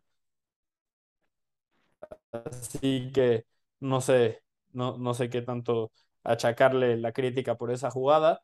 Este, pero creo que tiene que ser un, un, factor. El Madovique tienen que, presionar al, a Joe Burrow y si lo consiguen, eh, no, no veo cómo puedan ganar los Bengals este juego. Lamar Jackson creo que me sigue a un nivel verdaderamente eh, altísimo. Sí ha cometido errores, pero también es cierto que no le podemos achacar al mariscal de campo que pierdan eh, ventajas de, tantos puntos en, en la, este, juegos, eh, digo, en, dos juegos para la semana cuatro. O sea, eso es más de la defensiva, entonces no de cosas que ha dejado de hacer Lamar Jackson. Yo sí me voy a ir por, por los Ravens. Creo que se llevan el juego y Lamar Jackson eh, enfáticamente le demuestra otra vez a Baltimore, otra vez, porque ya lo ha hecho muchas veces, por qué merece un contrato y por qué deberían de estar felices de que se quiera sentar a negociar con, con, ellos y, le dan lo que pide. O sea, si quiere el contrato de Mahomes, dénselo. En tres años va a ser un, o sea, el contrato de Mahomes ahorita es una ganga. A mí no me sorprendería que lo tengan que extender pronto para darle más dinero, este, porque se, en el promedio por año se está quedando atrás. Sí, no. No sé, no, no sé si algo así funcione con Lamar. Pues sí, no, estoy, estoy de acuerdo con, con ese último apunte. Eh, pero sí, pues, yo, yo, me yo me imaginaba que ibas a poner a Ravens, pero pues no es algo descabellado al final. Es que está entre los dos, sí está no, y, por eso es el juego para mí de, este, de la semana incluso. O sea, ahora sí creo que pusieron un buen juego en horario prime. Y pues, pues ya para ¿Cómo? ¿Vibrar ayer con el Thursday? ¿Crees que alguno va a estar a su altura? No, no, no. Pues es que no, bueno, no sé, o sea, si alguien puede hacer más pequeño todavía que eso, ¿no? Oye, ¿qué? A ver, ¿no te gustó dar un, un, este, salto al, al pasado, viajar a, este, eh, al pasado en el tiempo? Porque esto, esto a mí me, me hace pensar en la NFL cuando eh, este, el pase se volvió... Eh, la novedad, este, ¿no? Ajá, cuando se volvió legal. Pues, pues bueno, ya hay datos random eh, cuando iban 9-9 los equipos y estaba como previsible un empate, bueno, la última vez que un equipo o dos equipos quedaron 9-9 eh, fue en el año 1932, así que gracias al cielo, gracias al cielo no, no se dio eso. Pero, pero bueno, eh, Raiders ante Chips es con, la, que es con el duelo con el que cerramos la semana 5 de la, de la NFL el lunes por la noche. Santiago, ¿realmente los Raiders tienen algo que hacer contra Patrick Mahomes? O sea, yo sé que Davante Adams eh, ya despertó un poquito, ya hizo 100 yardas el juego pasado. Josh Jacobs sí, explotó terriblemente a una defensa dura de roer como la de los Broncos, pero pues realmente, ¿crees que le puede alcanzar a esa defensa de Raiders a frenar a Patrick Mahomes? O sea, yo la verdad no, lo creo. realmente no creo que tenga nada que hacer, sobre todo contra Mahomes jugando como lo está haciendo esta temporada. Él promedia 37 puntos por juego en sus ocho enfrentamientos contra Las Vegas. Eh, claramente se le da a jugar contra este rival. Es el segundo mayor promedio de puntos por juego contra un mismo rival desde 1950. Así que realmente no, no, queda mucho por decir. Yo tampoco creo que Las Vegas le, pueda competir a, Kansas City, aunque en teoría deberían de tener el talento. O sea, sí, es que eso es lo, lo que me, me, apura. Si regresa Renfro, por ejemplo, y lo logran involucrar, que es algo que me sorprende muchísimo, que Josh McDaniels no haya sabido involucrar a un jugador que es esencialmente un, una mezcla entre Wes Welker y Julian Edelman. Se me hace rarísimo que no lo sepan involucrar. Pero si regresa, si está sano, si juega bien, si Josh Jacobs juega bien, si, si y Davante Adams se entienden y Mac Hollins puede ser la cuarta o quinta opción como debería de ser, eh, si Darren Waller este, también es un factor, deberían de tener suficiente, este, suficientes armas para competir, pero eh, están, están haciendo las cosas muy mal. No sé, no sé, no sé qué, o sea, la única forma en la que pueden ganar es en un tiroteo, pienso yo, o sea, de muchos puntos, y no sé si la ofensiva ha mostrado que pueda hacer eso. En zona roja son muy malos. De hecho, no lo ha hecho. Por eso es que también no. no. creo que lo puedan hacer, sinceramente. Es que tienes razón, o sea, tienes razón. Tristemente tienes razón, pero pues, los, Raiders tienen demasiado talento para ser así de malos. Sí, sí, sí, sí. O sea, se, encuentran las formas distintas para poder cagarla de una forma, ¿eh? Y, y pues es, es, la esencia de los Raiders este, desde que perdieron ese Super Bowl en, en 2002. O sea, no se ha visto otra cosa más que Raiders cajeteándola y cajeteándola y cajeteándola. Así que, pues, pues mira, Mahomes es alguien que ya vimos que no importa qué armas tenga, las va a usar muy bien porque el señor es un fuera de serie. Y, y que, bueno, no creo que la, la, defensa que tienen de frente les pueda hacer frente a eso. Y tampoco la ofensiva de los Raiders, para lo que ha mostrado, porque pues de armas realmente sí tiene. Tiene a Darren Waller, tiene bien dice a Davante Adams, a Hunter Renfrew, tiene a Mac Hollins, tiene a Josh Jacobs. Son armas muy buenas, que ya quisieran muchos tener en su equipo. Salvo Mac Hollins, creo yo. Porque pues, uno, no hmm. sabía, uno no sabía si iba a rifar o no. Más por eso que porque, por lo que está dando. Pero no creo que le puedan seguir el ritmo a ese equipo. O sea, tan sencillo como... Ni siquiera Brady lo pudo hacer teniendo un juego más o menos decente. O sea, se quedó cortísimo. Ahora un equipo que realmente no se ha visto muy bien ofensivamente, pues, pues, menos, creo que menos. Sí, tiene el antecedente de que no, este, no se dejó caer al 0-4 el domingo pasado ante Denver, pero, pero no, no, contra Mahomes es otra cosa. Contra Mahomes es un tiroteo en el que a ver quién se da más en el blanco y, y pues a, a lo que también su defensa llega a robar de vez en cuando, pero, pero no. O, que eventualmente lo logres frenar un poquito como los Bengals lo hicieron eh, en, ambos enfrentamientos que tuvieron la temporada pasada, en los cuales en la primera mitad Mahomes hacía lo que quería y en la segunda mitad de la defensiva lograba frenarlo, pero mientras tanto, Burrow había mantenido el juego competitivo y no había, o sea, a pesar de que Mahomes en ambos eh, juegos anotó más de tres veces a la ofensiva, los juegos eran competitivos. Entonces, para cuando la defensiva logró frenar a Mahomes, ellos estaban ahí. Entonces, seguía siendo un partido. Si, imagínate si, si lo logran frenar, pero ya vas 21-0 abajo o 21-10, pues de nada te sirve, ¿no? Entonces, eh, eso también influye mucho, pero, pues, o sea, sí tienes que tener cierta producción ofensiva importante para por lo menos eh, intentar competirles, porque es muy, muy raro, ha pasado muy pocas veces que los Chiefs ganen feo. O sea, no, no les gusta jugar ese estilo de juego. Sí, no, sí, pues ya parece ser que esos juegos ya pasaron la, temporada pasada en los que sí ganaban 17-10 o algo así. Y aún así, pues no, no era suficiente, pero bueno, creo que entonces Oye, por Chiefs, ¿no? Eh, sí, definitivamente. Que yo me voy por los Chiefs, no creo que los Raiders tengan nada que hacer en este juego. Y ojalá y nos den por lo menos un Monday Night competitivo. Eh, nada cercano al, al bodrio que, de partido que fue el Thursday Night. Eso difícilmente va a ser esta, esta semana. La siguiente, quién sabe. tengo que verlo en el Thursday night que viene para, para cerciorarme de eso. Pero ¿querías, ¿querías añadir un comentario antes? Este, sí, sí, sí. Nada más por si, por si también quieren ver algo del de, colegial. Si nos están escuchando en sábado, pues esto quizás es obsoleto o quizás no, eh, dependiendo de, de la hora pero muy rápidamente, a mí me gusta eh, darle un enfoque sobre todo a los mariscales de campo porque creo que la clase del próximo año es especial, entonces yo ya la estoy e, evaluando desde ahorita. Este, de hecho, tú, tú lo has visto en, primera mano porque luego ahí ando este, jodiéndote en, en sábado todo emocionado con, con, las jugadas que hacen los jugadores y tú así como, güey, ¿qué? Este. Aguanta, ya, estoy trabajando, carnal. Exacto, así de que sí, sí, este, chido tu rollo, güey, pero yo sí estoy trabajando, ¿no? Algunos de nosotros no estamos cheleando en, en nuestro depa viendo, viendo el americano. Este, pero, pero no. Eh, habiendo dicho ese, ese paréntesis, porque pues hay muchas cosas que, en las que te puedes enfocar en el colegial, eh, ese es el enfoque que, que hago yo.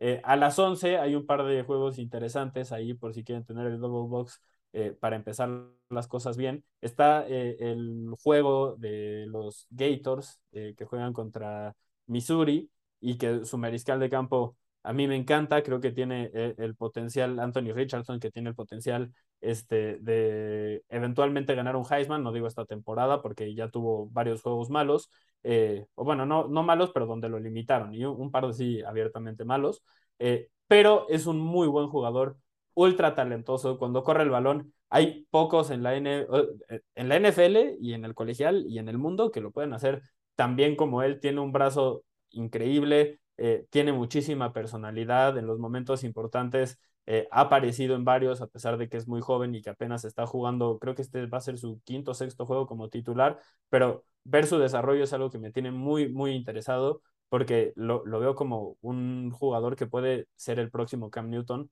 y, esa es la, clase de talento del que estamos hablando. Eh, a la misma hora, a las 11, eh, está Hendon Hooker con, con, los Tennessee Volunteers jugando contra LSU, es posiblemente eh, la mejor prueba o una de las mejores que ha tenido esta temporada. Hendon Hooker está teniendo como un rise importante en su última temporada en el colegial y es un jugador del que podríamos estar hablando en segunda, tercera ronda, quizás, quizás logre colarse a la, a la conversación este, de, de la primera junto con, con Will Levis, eh, por ejemplo, y, estoy hablando de seniors, entonces eh, veremos qué, qué sucede eh, en ese caso. también, y en este sí es un enfoque un poquito más a la defensiva, está a las dos y media el juego de Georgia contra Auburn. Georgia estuvo a punto de perder la semana pasada contra un equipo no rankeado, entonces los, los bompearon un lugar en el ranking colegial y pusieron a Alabama arriba justo por ese tema, pero es un muy buen equipo, la defensiva muy, muy buena y en teoría, en teoría deberían de dominar. Veremos si sucede o si siguen mostrando señales eh, de posible, no quiero decir debilidad, pero pues... Pero vulnerabilidad sí, ¿no? Ajá, es, es algo que, que, preocupa definitivamente. Eh, Luego, este, también a las 3 está el juego de Ohio State, por si, por si, contra Michigan State, que además es un tirazo eh, eh, este juego.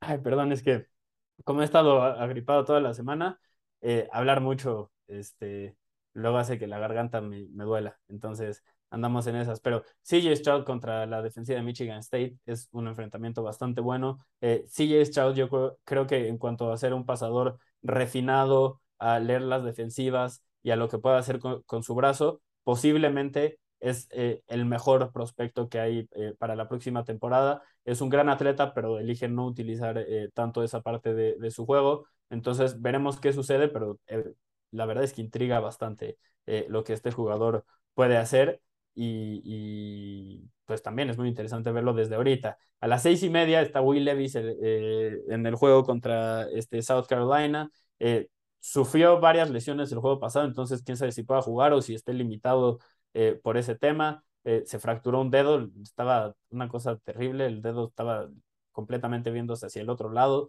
algo bastante, sí, vi esa imagen yo la semana pasada. Sí, bastante preocupante y también preocupante el hecho de que hubo un par de, ocasiones en el último cuarto en el que tenía la posibilidad de darle la ventaja a, su equipo y sufrió entregas de balón. Entiendo que tenía dos fracturas en, en, la mano, pero entonces también tienes que poner un plus tú en la, en la protección del balón, entendiendo que no estás al 100. Y no lo hizo y su equipo perdió eh, por esos errores. No quiero decir que él fue el culpable, pero esencialmente si no los hubiera cometido habrían ganado. Entonces saquen sus conclusiones. A la misma hora, por si también quieren tener el double box, porque eso se da mucho, o el triple box, porque a, las 7 este, empieza el juego de, Alabama, también se presta mucho eh, en este sentido. Este, está el juego de USC eh, contra Washington State. Estamos hablando de eh, que en Addison, USC tiene probablemente al mejor este, receptor en este momento del fútbol americano colegial. Y estamos hablando que en Caleb Williams no sé si tengan al, mejor mariscal de campo, ¿eh? ¿eh? también tiene cosas muy, muy interesantes. Si, si se declara este, al draft a este año, no me sorprendería que él sea el primer elegido en una clase que tenga a CJ Stroud y que tenga Bryce Young y que tenga Will Levis y que tenga Hendon Hooker. Estamos hablando de un talento especial también y lo que hizo el año pasado en, Oklahoma, eh, eh, cuando entró en, sustitución a, medio partido y le cambió completamente la cara al, equipo. Este, se me estaba, de Spencer Rattler, creo que era el jugador que estaba en ese momento, eh, y eventualmente le ganó el puesto y, increíble, luego siguió al, entrenador a USC y también está jugando a un nivel altísimo. Parece una ofensiva este, a ratos como de NFL y eso tiene todo que ver con el mariscal de campo eh, si hay, así como lo más cercano que hay a Patrick Mahomes en este momento en el colegial, es él. Y, y, estoy hablando de que un jugador que hace cosas extraordinarias, pero parece que está en control. O sea, no es tanto como Drew Locke que hace cosas extraordinarias, pero dices, güey, esto o sea, no es sostenible, no lo vas a volver a hacer. Eh, y eso pasó en su momento en su carrera. Entonces, eh, me intriga, me intriga mucho lo, lo que veo de, de Caleb Williams. Después a las 7 está el juego de Alabama contra eh, Texas AM es un juego interesante. Bryce Young salió lesionado la semana pasada también. Eh, pareció ser una lesión del, del, hombro. Dijeron después del juego que no es nada verdaderamente grave, pero quién sabe si juegue o si lo afecte. Entonces también es un tema ahí observar. Pero si no, también está la, la oportunidad de ver a, Will Anderson, que seguramente va a estar en el top 5 del draft del próximo año. Y si quieren eh, ver por qué, pueden eh, empezar a, observarlo por ustedes mismos. Eh, él recientemente dijo, a mí me parece un descaro de los rivales, o sea, quiero que, que se sientan como que es un descaro de, de, su parte el simple hecho de presentarse a jugar contra mí. Quiero que así se sientan. O sea, que no quieran jugar contra mí, que, que busquen la forma de zafarse de, de, este compromiso. Esa es la mentalidad con la que juega y se nota. Eh, es, un, es un absoluto monstruo y nunca va a ser tan dominante como en estos juegos que tienen en el colegial. Entonces, también es muy, muy divertido ver a talentos así eh, hacer absolutamente todo lo que quieren eh, en, en, el colegial. A mí por eso también me gusta mucho el, el, colegial. Y ya para cerrar, por si no ve nada y se quieren echar uno en la noche o por si les gustan mucho evaluar a los mariscales de campo, en Stanford Tanner McKee es un mariscal de campo que a mí me gusta mucho. El equipo no está teniendo mucho éxito esta temporada y no tiene receptores, entonces McKee cada vez eh, veo más, que cae más en, los rankings y etcétera, pero él sigue siendo el mismo jugador que, que tenía el hype antes del año, sigue jugando al mismo nivel. Lo único que ha pasado es que eh, a todos se les olvidó que Stafford era un muy mal equipo y cuando volvieron a ser un mal equipo dijeron, ah, bueno, pues este no es un, buen mariscal de campo, pero esa fue la razón por la cual Davis Mills, eh, pues esencialmente todos pasaron por él múltiples veces o por la oportunidad de elegirlo múltiples veces y ahorita vimos que es un mariscal de campo funcional por lo menos en la NFL y su sucesor en Stanford creo que es incluso mejor. Entonces, a ver qué, qué sucede ahí, pero si son un poquito niños ratas del deporte como yo, también e, es un juego que pueden disfrutar bastante. Eh, y pues sí, esa, esa sería mi, mi, mi, lista de juegos a seguir del colegial también. Eh, que es, algo que intentamos incorporar poquito a poquito también aquí en, Destino Canton, porque eh, no solo hay la NFL, hay muchas otras cosas más. El fútbol americano es una maravilla. En todos pues bueno, al final la base de la NFL es lo que trae el fútbol colegial. Eso es básicamente la razón por la que también consideramos que es importante seguir esto. Y bueno, si también no quieren ver la, el repechaje de la Liga MX, pues ahí o, están. o si quieren tener e- este juego al lado para realmente tener algo divertido que hacer mientras se están chutando el repechaje. El juego, el juego entre Tigres y. Necaxa. el juego entre Tigres y Necaxa, por ejemplo. Y a ver, no nos mintamos. Todos sabemos que lo único interesante que pasa en el repechaje es cuando se van a penales y un equipo que terminó en doceavo elimina a, a uno que tenía expectativas de ganar el título. Es lo único interesante que puede suceder. sí, sí, totalmente. Así que, bueno, ahí está la cartelera de juegos que Santiago les dio, que sí fue muy avasta. Dejó un poquito de lado a mi Sam Hartman de Wake Forest, pero lo voy a perdonar esta semana. razón, ¿eh? Tienes ra- Porque- es que porque- Hartman. Porque, porque esta semana enfrenta a la Armada y pues se supone que no Ah. debería, no debería haber tanto problema, ya que solo tienen récord de 1 1-3 o 1-4 la Armada, no me acuerdo. bien. Digámoslo así, los que están ahí no están ahí para ser este, jugadores de americano No. profesional. Simplemente Entonces, pero, pero tienes razón, ¿eh? Es un jugador que definitivamente debería de estar en la, en la conversación. Eh, el tema es que tuvo un problema de salud al principio del año y parecía que no iba a jugar, como algo de coágulos en el corazón o algo así de, de sangre, pero parece que se resolvió, está jugando otra vez. No, no sé qué tan bueno sea que lo esté haciendo, pero definitivamente parece que, que es un, un buen mariscal de campo y que sabe lo que está haciendo y, el tema es que sí me parece que gana más con su mente que con el talento físico que tiene. Así que, bueno, damas y caballeros, a seguir las historias, a ver qué nos depara la NFL esta semana. Ojalá nada parecido a lo que vimos el jueves por la noche.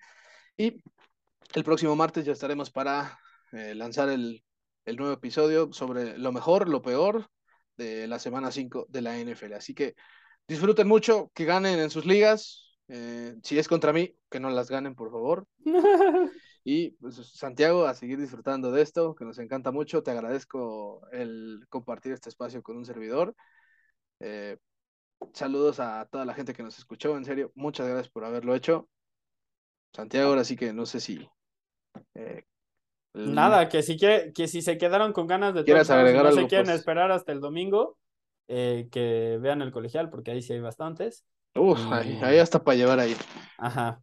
Y, y nada, me quedé pensando con, con Sam Hartman, y solo para concluir, el otro día que estaba jugando contra Clemson, contra DJ Ugalele, justo estaba pensando como, verga, no, no cabe, no cabe duda de que Ugalele es bastante, bastante más talentoso, pero no juega, o sea, no juega la posición al mismo nivel que Hartman, y eso tiene que ver con lo que tiene entre las orejas Sam Hartman. Entonces, sí, es un buen jugador, tienes razón. Probablemente deba de empezar a incluirlo también en, en la selección de, este, de los juegos de la semana que, que luego les compartimos. Pero, pues nada, se, se nos viene un fin de semana de mucho americano y eso es muy emocionante. Sí, apenas estamos entrando en la plenitud de, de las temporadas, así que a gozarlo mientras podamos. eh, así que un saludo, Santiago, un saludo para nuestro público y hasta la próxima. Hasta luego.